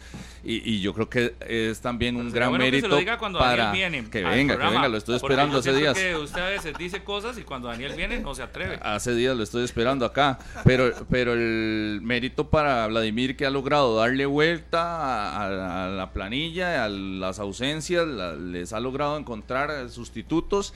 Y el Saprissa sigue sacando resultados, que ojo, no siendo vistoso, no siendo dominante, lo mismo que hablábamos con la liga, todavía no hemos visto el mayor potencial del equipo, pero yo sí le justifico de que no le hayamos visto el mayor potencial porque tiene bajas muy significativas. Pero, pero a Vladimir se le puede venir una semana complicada porque a pesar de, de no tener ese, eh, de no perder el liderato, también hay muchos cuestionamientos que se le pueden venir si no pierde o si más bien pierde y no ganan el Morera Soto contra la liga. No, para Rodolfo no. No, no, Sí, no. O, todo va a estar perfecto para Vladimir si no, No, gana en la liga. No es perfecto. y eso, como, como usted normalmente lo dice en el programa, está presupuestado ¿Qué? ir al Morera Soto y perder.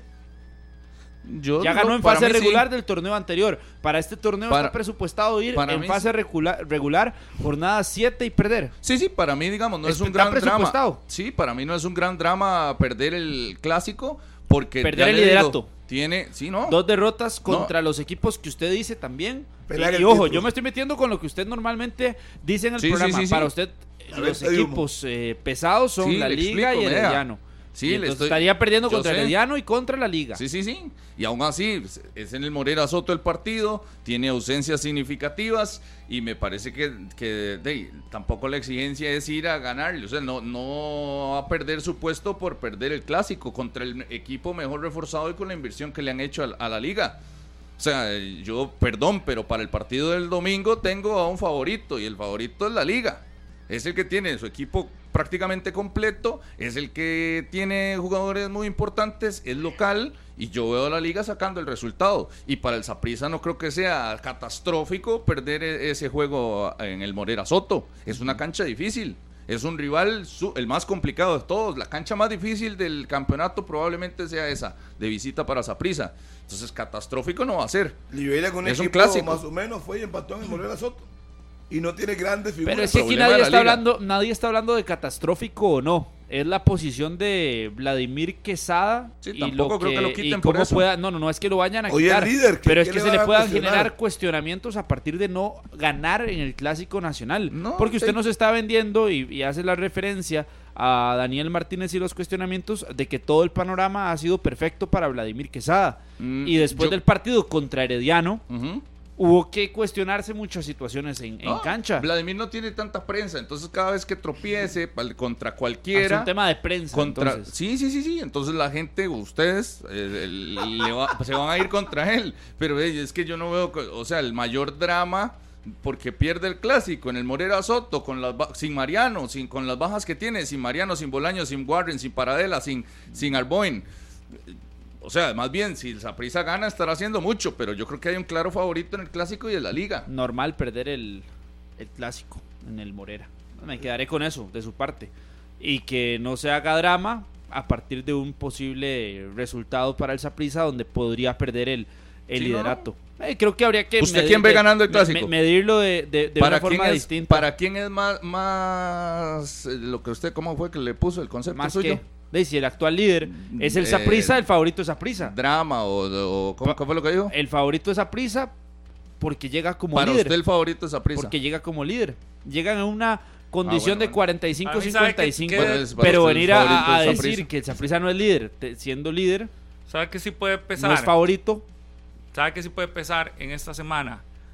Que el partido de mañana de Saprisa es un partido que el Saprissa lo tiene que, que asumir Pero- diferente a como la liga tiene que asumir el partido del jueves. Creo que es contra el Motagua. Si el favorito Porque es Saprissa, entonces usted lo pone a ganar el domingo, Carlos. Lo estoy poniendo como favorito. Y lo pone a ganar. Pongo un empate, porque siempre he hablado de empate, pero para mí está Ah. en, en cierta manera a la hora de pensar en el Qué partido. chiquitito te que el hiciste. favoritismo. Qué chiquitito Eh, por- te ¿por qué? hiciste Por no aquí, dar un ganador, por no decir, hiciste. por no decir lo que usted quiere. Quedaste en evidencia y te Por hiciste no así decir de lo que usted quiere. chiquitito. Yo lo que le estoy preguntando a ustedes Ahora, Pablo, que adelante. habla tanto de Vladimir. Siga, ya lo dejé así, así de chiquitito, no, lo dejé Rodolfo, Carlitos. no, si usted ha quedado mal todo el programa hoy. de empate.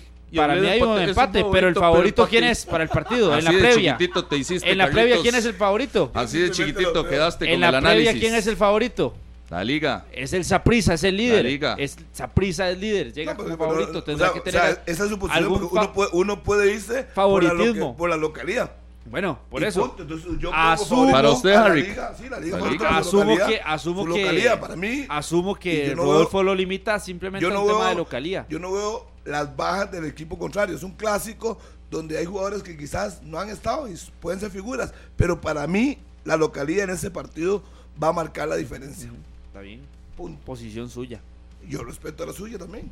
sí, yo no me estoy yo metiendo no con la suya. Saprissa favorito de empatar. Si yo Exacto. digo- si yo digo favorito de la liga, No, queda así usted puede decir, usted puede tener Se hizo un pequeño. pensamiento, un pronóstico y además dar otro, dar un equipo No, favorito. yo no, yo no, yo creo que eso no, eso no queda bien. O sea, Bueno, ey, quedar eso bien es lo que usted opina, eso es lo que yo- usted opina. Yo, yo no quiero quedar bien con todo el mundo. Entonces Yo póngale digo- el 50-50 como quiera. Para mí el favorito es Ah, bueno, por un mínimo porcentaje. Yo tengo ahí Mm. que el eh, Vladimir tiene que pensar mucho en el juego de mañana. Y, me parece el Saprissa mañana tiene que plantear su mejor equipo para sacar ese resultado y asegurar, ya ahora sí, estar en la siguiente fase del, torneo, que uno diría, es un partido de trámite, quizás, o no sé cómo lo quiera calificar la gente, pero no es de trámite, es que ahí tiene que ganar. Y me parece que no puede apostarle a ir con, con un equipo alternativo, a pesar de que es en casa, porque tiene que sacar ese resultado. Pero yo creo, Pablo, que tiene chance, porque mañana es martes. Sí, y el sí, es tiene suficientes seis días, para sí. recuperarlas. La única problema es que si alguien se lesione. Pero la diferencia es que, por ejemplo, la liga, el partido del jueves puede bien, bien Variar. hacer un, un- un equipo totalmente alternativo, ¿verdad? Y creo que eso sería lo más, lo más lógico en este momento para Liga Deportiva La Jolense. Ahí sí alternar a muchos jugadores que tienen que estar para el clásico en un 100%. Hoy Saprisa no puede darse ese lujo. No. Porque Saprissa sí ocupa mañana, sí o sí ganar ese juego para ya asegurarlo. Y lo que tiene que hacer Vladimir es mañana poner su mejor equipo y ya no tenga la ventaja de dos goles de diferencia, sacarlos. Aunque ya vimos, ¿verdad? Porque ayer Carevic lo decía. Ayer le gana Carevic a un equipo que tuvo una semana libre y ellos compartieron a mitad de semana. El ritmo de competencia también es importante. No puedes dejar que alguien pierda el ritmo de competencia. Pero en algunos casos específicos, donde quizás los jugadores estén un poco más reventados, yo sí siento que, que puede jugar con esa alternativa más el, a la Juelense que el Saprissa. Igual no es un determinante, pero sí es un, es un hecho que queda metido en la semana del clásico. Ayer Harry dijo que eh, Mitchell, Phelan Mitchell dijo que podía tener Sí, jugar con lateral izquierdo. la Si no, quiero, si no quiero arriesgar, Angel Mitchell. si no quiero arriesgar a, a Ian, a Ian, ¿cómo es? Ian Lawrence, pongo al muchacho, ya está clasificado, ya, me lo, ya lo dieron los directivos. Le doy A mo- Cruz, minutos. y así, sí. Punto, para ya usted está. era Su único alto lateral rendimiento. disponible que tiene ahí es Ian Lawrence. O sea, para usted el liderato del grupo de la Copa Centroamericana Nah, intrascendente. Si le toca, ya no, le toca dijo. y punto. Siento que tiene que haber una prioridad y el, pro- la prioridad debería ser el clásico. Dígale algo. Eh, no, es que voy con lo No le voy a decir usted, nada. Ya se lo dije a usted. No le voy a decir Para usted nada. también es intrascendente. Digo lo Así mismo. también es intrascendente. se viene encima. ¿Qué? El liderato de la Copa No le voy a decir nada. Si se puede ganar, que lo gane con los jugadores, pero no tiene que exponerse. Para mí no tiene, no tiene que exponer a Dígale jugadores, algo. ni tampoco tiene que exponerse Unas innecesariamente. palomitas. Ey, no lo comprendería. Mixtas, por favor. No ¿Qué? lo comprendería, ni a usted ni a Harry. Usted sabe, comprender. Yo que usted sabe una cosa, Serrano. Porque hay una un- importancia. Usted sabe una cosa, Sí, una claro. pregunta. No, es que usted saca cuentas y a diferencia del Saprissa, que juega mañana martes y que tendrá miércoles, jueves, viernes Ajá. y La sábado liga para recuperar, viernes y jueves. la liga juega el jueves. Ajá, viernes en la y noche. sábado, perdón, Tendría solo viernes y sábado Ajá. para recuperar sus jugadores. Con, y viene de tres partidos seguidos de alta intensidad, incluyendo el de ayer, que fue de alta intensidad. En los dos- en los tres ha rotado, ¿verdad? Con que, sí, pero tiene un esqueleto. Ajá. Eh, La rotación es de, tre- de uno o dos jugadores máximo. No, ¿cómo? Tres De uno jugadores, tres máximo. jugadores Porque si ves No, la, no, no, la- no, no, la no, rotación ayer con respecto a la formación estelar, yo ayer lo que vi fue a Joshua Navarro Ajá. rotando. El resto me parece que es la formación estelar de la liga. Celso Celso, Celso. Celso. No, Para mí Celso es, su- es suplente. Guillermo Villalobos es el Yo lo dije, en, titular de lo la dije liga. en los 11 titulares hoy hace una semana. Ajá. Celso suplente. ¿Y quiénes en el medio campo de la liga? ¿Y cuánto Se cambió los- el partido se los- ayer, Pablo, se los con la advertí. llegada y con la Se incorporación los de advertí Celso el lunes pasado. Un saludo para Murillo, que va a ese programa a comer palomitas y escuchar Como los que saben. Este, le cuento que ese día les dije que medio campo, Michael Barrantes y Daniel Chacón. Para el partido contra Herediano y para el partido contra Zaprisa. Más dije, podría meter contra Herediano un tercer hombre en el medio campo, que al final lo termina haciendo en el segundo tiempo también, ¿verdad?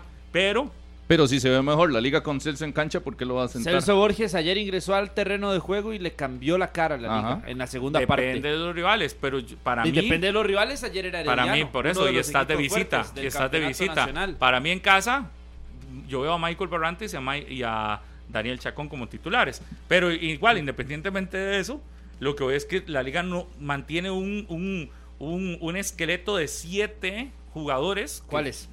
Es que va Es que que me no, es que- pareces al otro compañero de los 11 titulares, no. a Jorge Martínez, que pasa preguntando lo mismo, ¿y cuáles? ¿Y cuáles? Pero es que ¿cuáles los son que los está siete? utilizando, los que está Pero utilizando dígamelos, hoy, mire.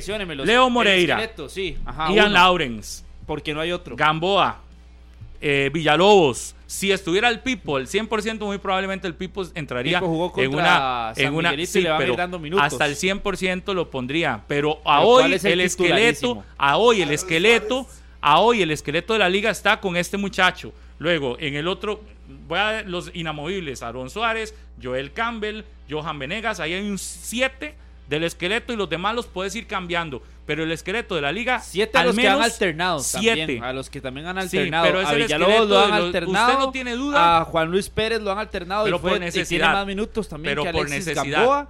Ian Lawrence tiene que jugar sí o sí. Yo le comparto Pero por lo de Lawrence, lo de tenido. Moreira, lo de Campbell y lo de Venegas. Punto. Esos cuatro. Y lo, de, y lo de Aaron Suárez. Cinco. Y, Pero, y, y, y- hoy y Guillermo nosotros- Villalobos porque no tiene ningún otro. Y, Y a Gamboa nosotros- porque no tiene tampoco. Ahí están siete. Por eso, y nosotros sacamos la estadística y por partido son de 5 a 7 cambios Pero que realiza. verá- pero Entonces no mantiene esa base que liga- usted menciona, no la mantiene. la porque la estadística nos dice prácticamente que de inamovibles. 6 a 5 cambios por partido, usted mínimo verá- 5 por partido usted verá realiza. a la liga prácticamente con siete jugadores inamovibles de un tiempo para Pero acá. usted es de la teoría de Harry, tiempo que tienen acá. que jugar todos los del alto rendimiento, prácticamente, que Kenjel Mitchell tiene que ir por izquierda, No, no, no, yo no que tiene que jugar Esteban Cruz, pero estoy diciendo eso. Dije por la izquierda, fue lo que yo dije. eso nada usted, más. te- usted saca, ese. único del primer equipo. No, no, lo saca. el alto. el Fandel alto. y lanza la nueva línea de abrasivos en corte y desbaste grano cerámico, mayor poder de corte, alta productividad de venta en las mejores ferreterías del país. Recuerde preguntar por Fandeli. Yo- no estoy diciendo de tener que utilizar un... Sí, sí. Es que eso fue lo ejemplo, que dice Harry, que Juan Luis partido a- Pérez tiene que le- jugar. Yo sí soy de los que del Los mismos que ¿Qué- jugaron qué el pasa? partido en- allá en Panamá. Cambio fijo en Alajuelense co- el jueves. Moreira va al banquillo Sí, que está Yahoo. y va a Tajarajú. Punto. Por ejemplo. Eh, por Juan- ejemplo, muy probablemente Juan Luis Pérez entre de titular y, y- y si quisiera Y si va o sienta a, a Gamboa Exacto, ya lo hizo el partido pasado ¿sí? allá en y, deja a, Ga- a- a Juan Luis Con y a. Villalobos o a Pipo, lo- si quiere meterlo para minutos lo puede meter ahí. Eh, pero ahí, ahí ya está haciendo variantes. ¿Qué puede hacer de variantes? En el medio campo tiene demasiadas opciones. Puede jugar Barrantes con Chacón, o puede jugar eh, Celso con Barrantes, o puede jugar Alex con Barrantes, o puede jugar Alex con Celso, o Alex con Chacón. Tiene un montón de opciones. Pero Cuando para el clásico, pero para, cuando pero yo dije para el Mitchell- clásico, espérese, espérese que estoy con Pablo. Para el clásico usted dice Barrantes. para mí el clásico Y- es Barrantes y Chacón. Ok. Para mí. Sacar a Celso, está bien. Sí. Para Yo mí. lo que dije, Mitchell, No lo podré no tiene, no compartir. tiene otro lateral Y si izquierdo no, y habilitado. si no, No lo podría ser nunca. Celso y Chacón y Barrantes Sí. para cerrar No, el yo que- partido. yo Así que agarra, las, así agarra las orejas, Carlitos, y se No las lo mete en las bolsas. No lo compartiré bueno, nunca. está bien. No bueno, lo, yo, yo- Chacón y Barrantes. yo Bueno, Pablo, excelente. no lo compartiré Es más, nunca. es, Bueno, para mí Pablo, sería más cerca jugar Alex Saca la merienda, que Carlitos. Y, para mí está más cerca y jugar otra cosa. Y Celso Borges. por eso No, no, no, Celso tiene- Alex y Celso deberían ser los titulares para el clásico porque son los que en los últimos dos o tres partidos demostraron un mejor rendimiento. Carlitos, aquí está Contra la San lonchera. Si quiere, no se comas meta, el sándwich. deje de hacer el ridículo Voy, en el voy, programa. déjenmelos a mí, Deje déjenmelos sus a mí. chiquilladas, deje sus chiquilladas. Déjenmelos a mí. López, Demasiado Con inmaduro permiso. para tener 32 años Con y venir a un permiso, y ponerse Carlitos. en esas, Rodolfo. Con permiso, Ya- Carlitos. Ya, su ridículo, su ridículo está Voy, voy. llegando a un nivel in- de intolerancia Voy porque total. cada vez Entonces, quedas más pequeñito. Yo sí me meto, yo sí me Chacón meto y Barrantes. Bueno, está bien. Alex López Sí. y Celso Borges, No, no, por no. los antecedentes No, no, recientes, deberían ser titulares. Esto es 120 minutos, Carlos. Esto Sí, es claro, 120 sí, sí. minutos. Rodolfo, vea, ya su papel, ¿Qué- su papel qué de hacer miedo le polémica tenés? y su papel de jugar No. aquí, su papel aquí de jugar de, no sé, no sé qué quiere llegar a hacer, ya está quedando Bueno. 10 feo con y quedando mal. 26. 10 Bueno, con está 26. bien. Tenemos que hacer una pausa. ¿Cuántos años tiene? Ya casi volvemos. Después del corte. hermanita. Pero antes le cuento que línea de herramientas Trooper, con más de 60 años de experiencia en el mercado de herramientas y productos para la industria ferretera, el mejor desempeño y calidad garantizados, consígalas en las mejores ferreterías del país. Unidos Mayoreo, líder en distribución de la marca Trooper en Costa Rica. Recuerde que está la promoción de Trooper en el Facebook Taladro. de Deporte Monumental. Una caja para herramientas y un taladro nuevos pueden ser suyos. ¿Cuándo? Termina la promoción mañana. No le haga caso a ningún mensaje que está llegando de páginas que son falsas, evidentemente. Si hay monument la página de Deporte Monumental nunca le va a escribir usted, no, porque el nombre del ganador vamos a decirlo aquí. Exacto, En el aire. programa nunca le vamos a decir ni que pida, ni que le dé una información, ni que siga. No, no, no. Simplemente es eso. Lo vamos a decir acá en el programa. ¿Cuándo puede participar? Hoy. Ahí hay una publicación. ¿Qué es lo que tiene que hacer? Seguir los pasos. Compartir la publicación y demás. Y quería aclarar esto porque el fin de semana empezaron a preguntar y a preguntar y a preguntar. un montón de mensajes. De- ganó y que no Sí. sé qué. No, No, Eso es una cosas. página, de hecho la reportamos y ojalá ya la hayan bloqueado, pero no es así. Para que usted no caiga, simplemente el ganador o la ganadora muy probablemente se dará a conocer mañana acá. Así que vaya y comparta y siga participando de por ese taladro y esa Sí, caja increíble. para herramientas de la marca Trooper. Bueno, está bien, no Después lo de la comparto, dice pausa- Carlitos. Ojo, nada más. Exclamó Carlitos. bueno, ay, está bien, ay, no lo ay, comparto. Antes de ir a la pausa, les quiero Rodolfo. enseñar esto, vean. Pobrecito, Ayer, ayer estaba en Nicoya y ayer, vea lo que me encontré.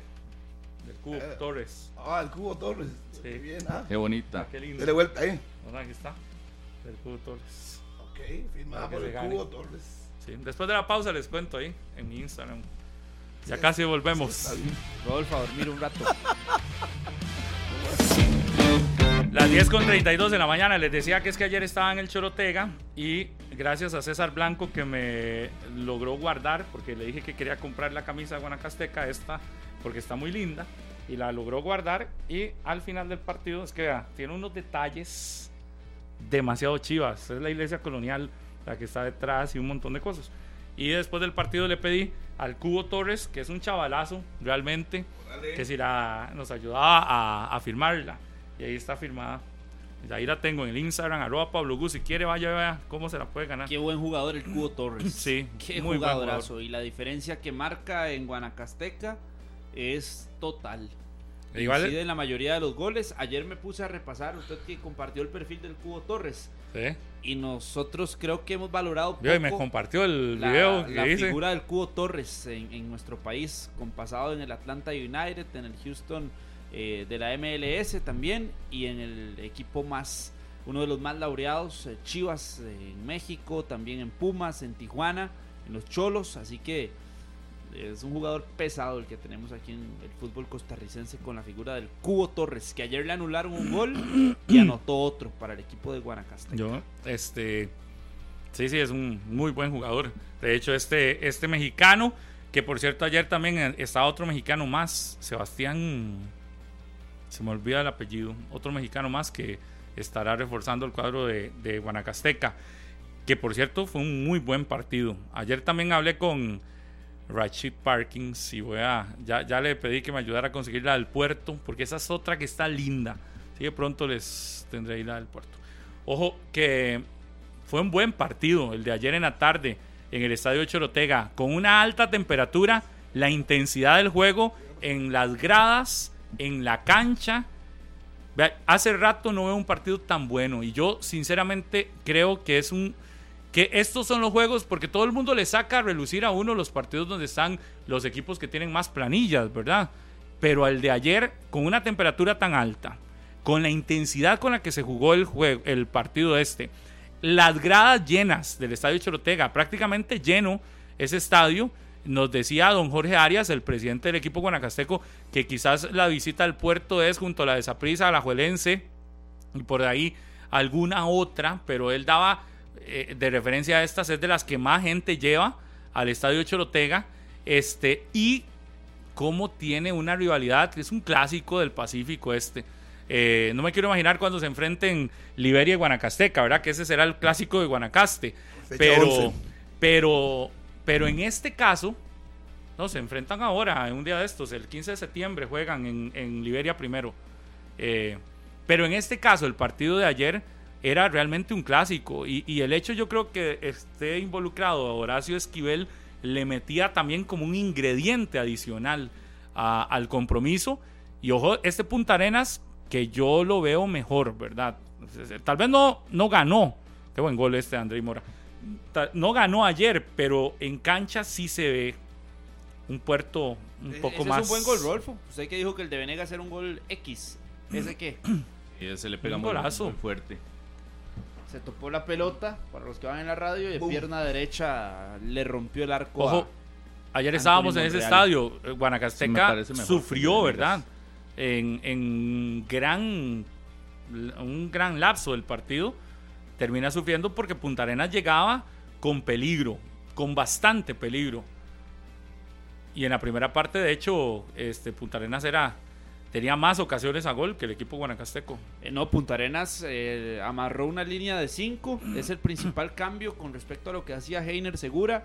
Ahora juegan Medina, Gibbons y Randall Cordero. Ahora dos laterales, el señor Diego Vázquez. Y a partir de ahí impulsa el equipo con Franco, con Bernard y con Daniel Ahí Quiroz está. también que estuvieron presentes. Penal, claro. Y no estaba en Y, posición y la jugada del gol de Guanacasteca, la del penal, principalmente hay que destacar el pase que hace José Pablo Córdoba buscando al Cubo Torres. Y que le dio el penal el Cubo a, a José Pablo Córdoba. Sí, pero el empate Guanacasteca llega a un momento Porque donde parecía uno que, que parecía que estaba Punta Arenas jugando mejor y que Punta Arenas tenía controlado el partido. Llega un empate que, que Guanacasteca yo siento que le da un aire, un le da una tranquilidad, claro, no, le da una tranquilidad porque el puerto estaba mejor en el partido en ese momento. Ya Guanacasteca en el segundo tiempo, cuando hace algunas variantes, es cuando casi aquí hay un autogol. Es cuando uno ve mejor. Yo, yo decía durante el partido, y Serrano no me deja mentir, a mí Joaquín Hernández no me termina de convencer ese, ese mexicano. Si el, tubo, eh, si el cubo sí, este Joaquín no. Y Guanacasteca termina perdiendo la primera parte 2 por 1, otra vez Andrei Mora. Sí, pero vino de abajo en el marcador dos veces y, y logró darle la vuelta. Sí, pero hace cambios. Pero es que las variantes que hace Horacio Esquivel y que incluso algunas pueden sorprender porque ayer Steven Williams lo incorpora en la Se- media cancha. Eso le iba a decir, ¿se acuerda Lo del, mete como contención, eso- así lo utilizaban en Santos de Guapiles a Steven Williams, lo usó en algún momento Johnny Chávez junto a Starling. claro, pero es que tiene delanteros que hacen goles. No, y del ayer lo hace con, con Steven Williams y saca a Kendall Porra. del Sí, pero ceso para de mí- los limonenses que en algún momento le dieron un impulso a este Punta Arenas, se los llevó Horacio a Guanacasteca y vea que ayer Mark, Roy Smith y Steven Williams Súmale Randy Vega, aunque no es limonense también. Claro, Bueno, pero, Randy pero Vega. eso es lo que le iba a decir. Pero- Para mí es más determinante. Ayer las variantes de Guanacasteca más que Steven Williams, que termina Ah, anotando, es más determinante. Randy Vega es más determinante. Dariel Castrillo, que es otro muy buen jugador. Y, y- y me parece que esos dos cambios en algún momento le, le generaron realmente al equipo guanacasteco Bueno, vea que y el mismo José Molina- Ugalde, que termina siendo el portero. Este Ajá, que acaba de. Jason Molina fue suplente, imagínense. Pero ayer, eso lo decíamos en la transmisión, lo de Jason Molina justificado por el buen partido que hizo Roy Smith contra Claro, Sporting, claro. que hizo un partido muy completo y se terminó aferrando a su posición como titular a la par de Yemarque Hernández. Jugadas a balón parado, dos cabezazos en el área, terminan siendo gol y eso fue lo que hizo Guanacasteca. Un tiro libre, Y el cubo. segundo palo, Roy Smith la conecta de cabeza, pase hacia atrás, pase de la muerte y de cabeza al cubo. Le empata el partido que en tres minutos se le vino la noche a Punta Arenas porque le anotan el 2 a 2 y de inmediato prácticamente el 3 a 2. Ahí el partido se le desbarató a Punta Arenas con ese eh, gol del Cubo Torres. Eh, Yo creo que la presión les pasó factura también porque pensaron que ya el resultado estaba en la mano, que se lo llevaban a Punta Arenas y después el tiro de esquina donde Steven Williams, eh, ¿cómo es que le dicen Harry? que ustedes a Steven Williams? Mofa, mofa, mofa, mofa. Sí, hay usted que- le gusta. Anotó el 3 por 2. Sí hay que, hay que también señalar, si bien uno señala lo bueno, hay que señalar las cosas que no pueden pasar. Pésima marca. No, no, pero también que lo de Steven Williams, muy bien por el gol y todo, y uno entiende la euforia y toda la situación de la victoria de ayer, pero lo que hace ayer, hay, hay una... Bueno, ahí está la jugada de, de- de la expulsión del guardameta. es de, es de roja. Para Yo tengo mi criterio sobre No, esto. pero, no, pero más allá de lo de Steven Williams, es, pa- eh, de, la, de la acción en campo, es, me parece, la, lo que hace cuando termina el partido, se va a la barra de Punta Arenas y le hace gestos Ah. a la afición porteña.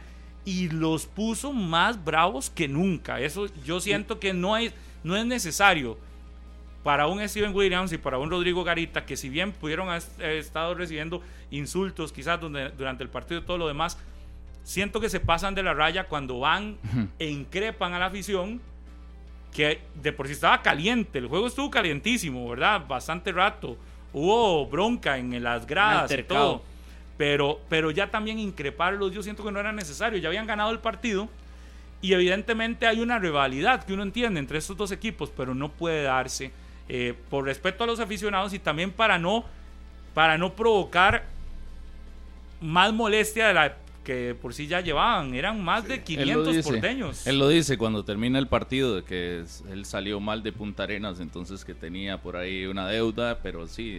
Pero no cuando- puede ir, cuando no vaya- puede ir ahí a, a sí, hacerle sí. cuando gestos. vaya a picar a los aficionados y generar violencia, ¿verdad? Eh, eso sí, sí es imperdonable. Y lo si otro eso es nada lo más notifica, que perdón Rolfo, porque ahí hay un paréntesis importante, si eso lo notifica el comisario debe haber sanción venir para sanción, el sí. futbolista o Claro. para los dos futbolistas implicados. No puede ir un jugador A instigar a la barra. a- a meterse con la barra rival o con la barra propia para tratar de generar algún tipo de Y- complicación. Si un aficionado se salta la malla y se le viene encima es un broncón también. Sí, Entonces eh, debería Estaban muy molestos, pero por suerte los porteños se fueron y más que recriminan, no se pasó a más de que se gritaban cosas. Y evidentemente sí es- estaba muy caliente el partido y uno no juzga por lo caliente ni de la reacción del aficionado ni de la reacción del jugador, pero sí el jugador tiene que evitar ese tipo de cosas y exacto, mente fría en algún momento donde sí, la forma en la que salís quizás, y por eso decíamos, es un clásico, es un clásico, eso juega mucho. se vivió ayer con una intensidad fuerte, un buen partido. yo con el tema de la expulsión a- al cierre, donde se, se pone el guardameta Ugalde porque ya no tenía cambios, ¿verdad? Eh, ¿Cómo es posible que Punta Arenas no, no remate a Marco en el tiro libre? Eh, la envíe por fuera, usted Ah. como, Bueno, la La escuela, la escuela de Horacio, cuando te mete a todo el mundo y los jugadores de Guanacasteca, tampoco. Usted vio esos seis minutos, prácticamente Sí, sí, sí. no hubo nada. No, pero pésimo. O sea, yo le pego hasta de la media. Tiene que por lo menos tener un remate a Marco. Y en el tiro libre ese puntual, usted tenía que garantizar de que fuera Marco el remate, no tirarla por fuera. O sea, había que probar a Ugalde como guardameta. Pero usted cree que Y no, eran no, se ha puesto en minutos. entrenamientos. O sea, si cree que nada más lo pusieron por ponerlo ahí, ¿no? Si- No importa, Harry, que tenés que tirar a Marcos, el, el el, el encargado del tiro libre. para hacer eso. Sí, era el tiro libre directo, o sea, no la puedes tirar Ya, por afuera, igual, tenés ¿acaso que la- tirarla dentro de los fuera? tres postes.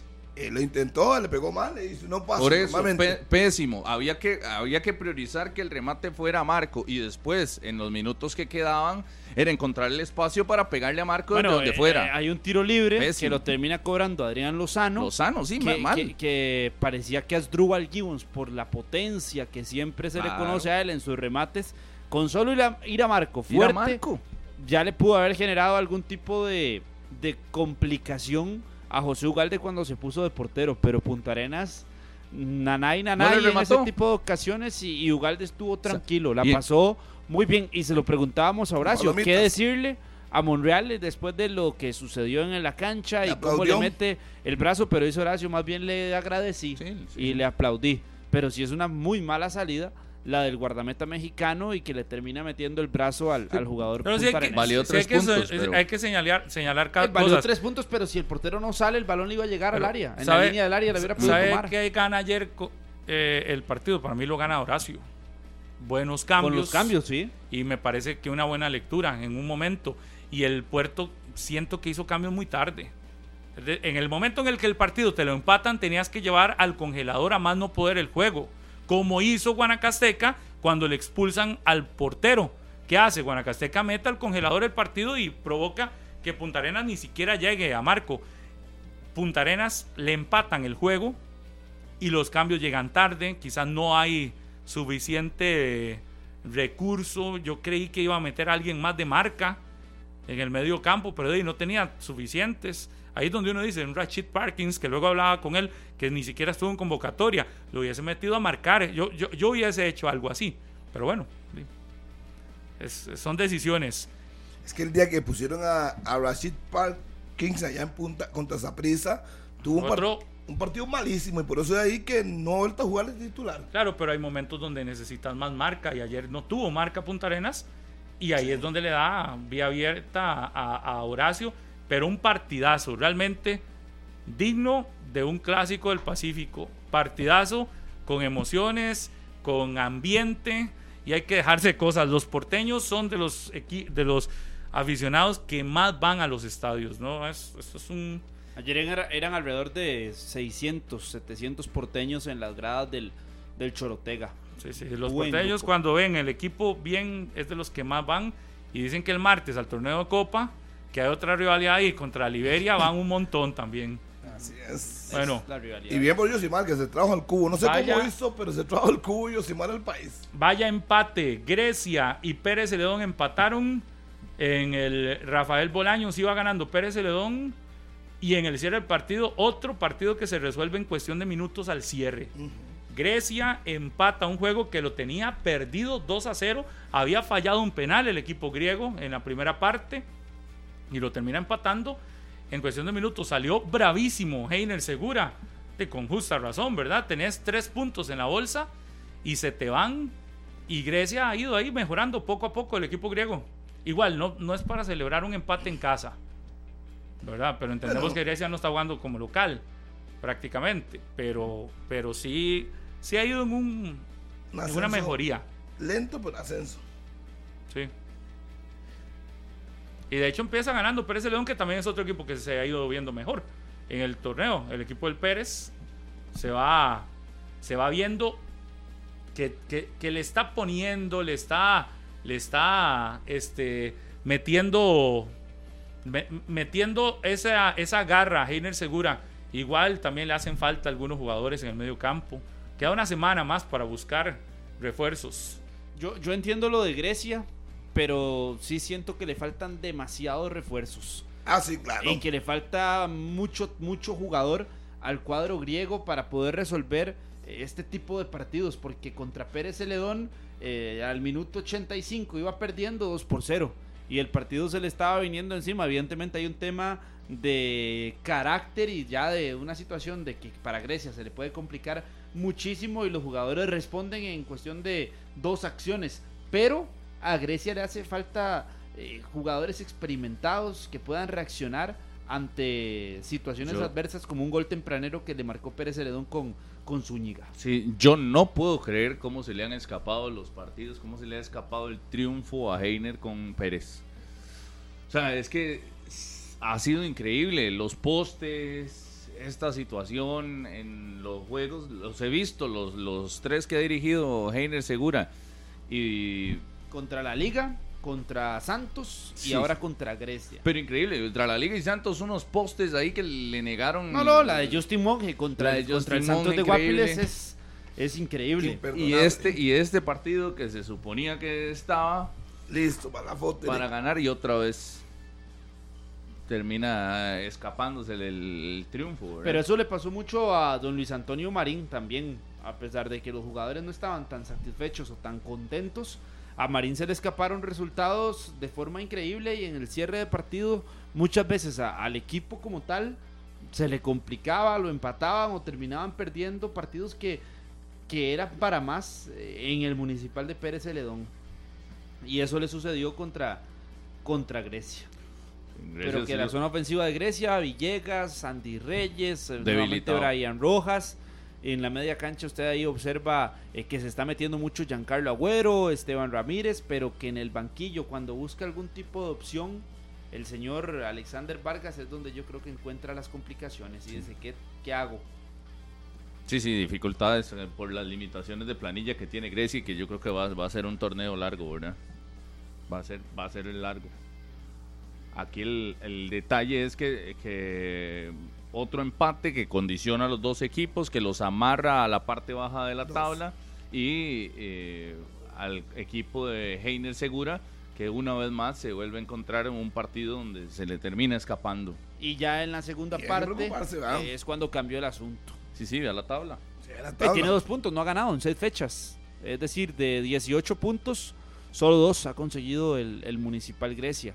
Estamos hablando de un porcentaje bajísimo, Bajísimo. prácticamente un 10% de los puntos en disputa ha conseguido el cuadro de Alexander Vargas, que también tiene, si usted le suma las complicaciones a Grecia, de cómo está ubicado en la tabla, de cómo se ha reforzado, de no cómo aprovecha. cerró el torneo anterior, tiene que sumarle que está jugando en un estadio que no es de, de, de ellos, ¿verdad? Y que Bueno, prácticamente estamos Bolaños. viendo todo el partido en este resumen. No, Vamos todavía por la primera parte. No, ese es el el segundo, ya segundo con Ya. Del el arranque. penal que falló. Brian, Brian Rojas. Rojas. 10 repeticiones de cada jugada. Este. 10 y 50 en la mañana. No sé si tendremos los goles. Porque hay que hacer pausa. Nos falta también el gol que- con el que el cartaginés le gana al equipo del Santos. Sí, es que en este partido los goles llegan en el cierre. Minuto 84, Pérez, ¿verdad? Kreischel. Y después en el 91, en tiempo de reposición, cae el de Rodríguez. El de Luis Rodríguez para eh, sentenciar el 2 por 2. Pero sí, el cierre del, del, del partido fue Rivera y Rodríguez al 89 y el de Luis Rodríguez al 91. Y Pérez para Pérez Celedón marcó el 84. Como en cuestión de tres minutos le meten a usted dos goles y se le escapa el triunfo que tenía? Imagínense que al minuto 87 estaba ganando 2 a 0 el conjunto de Pérez Celedón. Sí, sí, sí. Minuto No, no, nuestro- 87. Nuestro, fútbol nacional Es también está demostrando en los últimos partidos. Al Punta Arenas le pasó el lunes contra ayer, el cuadro 2 a Florense. 1, Ayer le Herediano le pasa 88 nuevamente. y le nos pasa nada más si van a poner los goles del Pérez, sí o no. Eh, de Grecia, que es lo que nos falta. Si no, de una vez vamos al resumen del cartaginés, pero que ahí nos respondan algo, por favor. Las 10 y 52 en la mañana. Vamos mejor a contarles que Fandeli lanza la nueva línea de abrasivos en corte y desbaste grano cerámico, mayor poder de corte, alta productividad, de venta en las mejores ferreterías del país. Recuerde, Fandeli. Pausa y volvemos. Continuamos en 120 minutos, el partido pendiente entre el Santos de Guapiles y su visita al Estadio Fello Mesa de Cartago con un gol, una anotación de Marcel Hernández eh, que ingresó de cambio y rápidamente en cuestión de minutos eh, le dio la posibilidad al cuadro de del cartaginés de ganar tres puntos importantísimos que lo colocaron incluso como líder provisional lo hicieron escalar posiciones en algún momento eh, contra un rival dificilísimo, ¿verdad? El Santos de Guapiles es un rival dificilísimo, muy ordenado, buen trabajo de, de Randall Rowe, claro. Ya se ve la mano el técnico Brandon Rowe con 6, 7 meses al frente del equipo. Hay que reconocer que Santos sabe lo que juega. No son equipo figuras, Harry, que es un equipo. Es un equipo, claro. claro. Y le cuesta a los adversarios ganarle. Bueno, Cartagena le costó, pero al final gana. Y eso es un equipo que por lo menos va a pelear de mitad de tabla para abajo. Ayer le preguntaba yo a Horacio Esquivel un tema de continuidad en los técnicos y Santos es el reflejo de que la continuidad muchas veces le trae buenos réditos. El mismo Horacio Esquivel en Guanacaste sigue al frente del Ah, equipo. por eso se lo preguntaba a Horacio Esquivel, porque los resultados lo están acuerpando en los últimos partidos y porque usted le nota que ya tiene una idea y una filosofía de juego el, el equipo y le pasa lo mismo a Santos que fue y se le planteó bien al cartaginés. En la primera parte Santos fácilmente pudo sacar el resultado y con una ventaja importante si la hubiera eh, querido aprovechar el equipo de Randall Rowe. Lo que pasa es que Benbow a veces se desespera demasiado, hace todo bien Se me jenguea. menos el remate a Marco.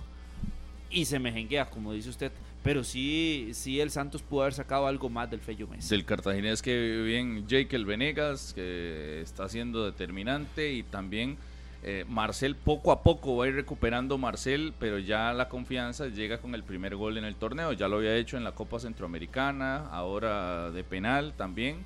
Siento que vamos a ver un Marcel que va a subir de nivel y para la etapa más importante, que será la eliminación directa o ya cuando venga la siguiente instancia en la Copa Centroamericana, el cartaginés va a poder contar con su mejor futbolista. Paulo Y mañana César- tiene que ganar, ganar, Sí. ganar, ganar y ganar. No nada puede más, ser otra más. Nada más. Pero Paulo César Wanchope explicaba la situación de Marcel y el por qué no lo está colocando como titular de forma seguida. Y dice que es que a pesar de El que penal. él quiera jugar como titular, tiene que guardarlo porque no, no es fácil salir de una, Una- lesión de rodilla. Es la primera penal. operación de rodilla para Marcel Hernández. Una situación curiosa nada más porque estaba en cancha en ese partido. Entonces eh, está el penal porque Linton agarra a- a- al jugador del cartaginés y era una eh, ocasión manifiesta de gol. Entonces los jugadores del Santos se levantaron, sin faltar el respeto, eso sí, se levantaron a preguntarle a Ricardo Montero, que era el cuarto árbitro, por qué la roja, ¿verdad? ¿Por qué la roja? Si no, no, no había sido un, un golpe muy fuerte. Y entonces Ricardo Montero les contesta, hay sujeción y es una ocasión manifiesta de gol, Sí, no hay otro camino, es tarjeta roja. Y entonces Rico Jiménez, que estaba ahí, le decía, "Sí, entonces mejor, le, es mejor pegarle una patada al, al- al- al jugador. Y bueno, ahí estaban en Sí, esa, sí, lo- en lo esa que discusión. tiene que preocuparse por conocer las reglas. Una ocasión manifiesta de gol y sujeta, Sí, no necesita patearlo. ni Roja. nada. Roja. Le está quitando la posibilidad manifiesta y de gol. Linton, Linton se va expulsado y es una baja significativa eh, en zona de centrales para eh, el Santos de Guapiles. Detalle en Cartaginés, con Paulo César Guanchop en ese estadio por campeonato nacional nunca han perdido. El Club Sport Cartaginés. En el Fello Mesa, una fortaleza que se ha eh, convertido el estadio del Cartaginés por campeonato nacional y por ninguna otra competición ha perdido Paulo César en el Mesa. Vea la tabla ahí de la quiniela, Carlitos. Voy de primero, 62 puntos. eh, Daniel Martínez, Helados, 58. chocolate, ¿Qué quiere de premio? Daniel Martínez 58, Carlos Serrano 55, 53 Pablo Guzmán y Harry McLean 49. No Y leo con Esa es la tabla. y con- No leo el segundo. es- Estoy, No sé en el, es. estoy en el último lugar y con esos 49 puntos supero a 3 de Teletica Radio. Ah, no, si hacemos la, No, estamos el bien. balance general, Estamos 41 bien puntos equipo. arriba de Teletica Radio. Nos vamos. Esto fue 120 Podemos dejar de participar una jornada y seguiremos ahí. Que la pasen bien. Este programa fue una producción de Radio Monumental.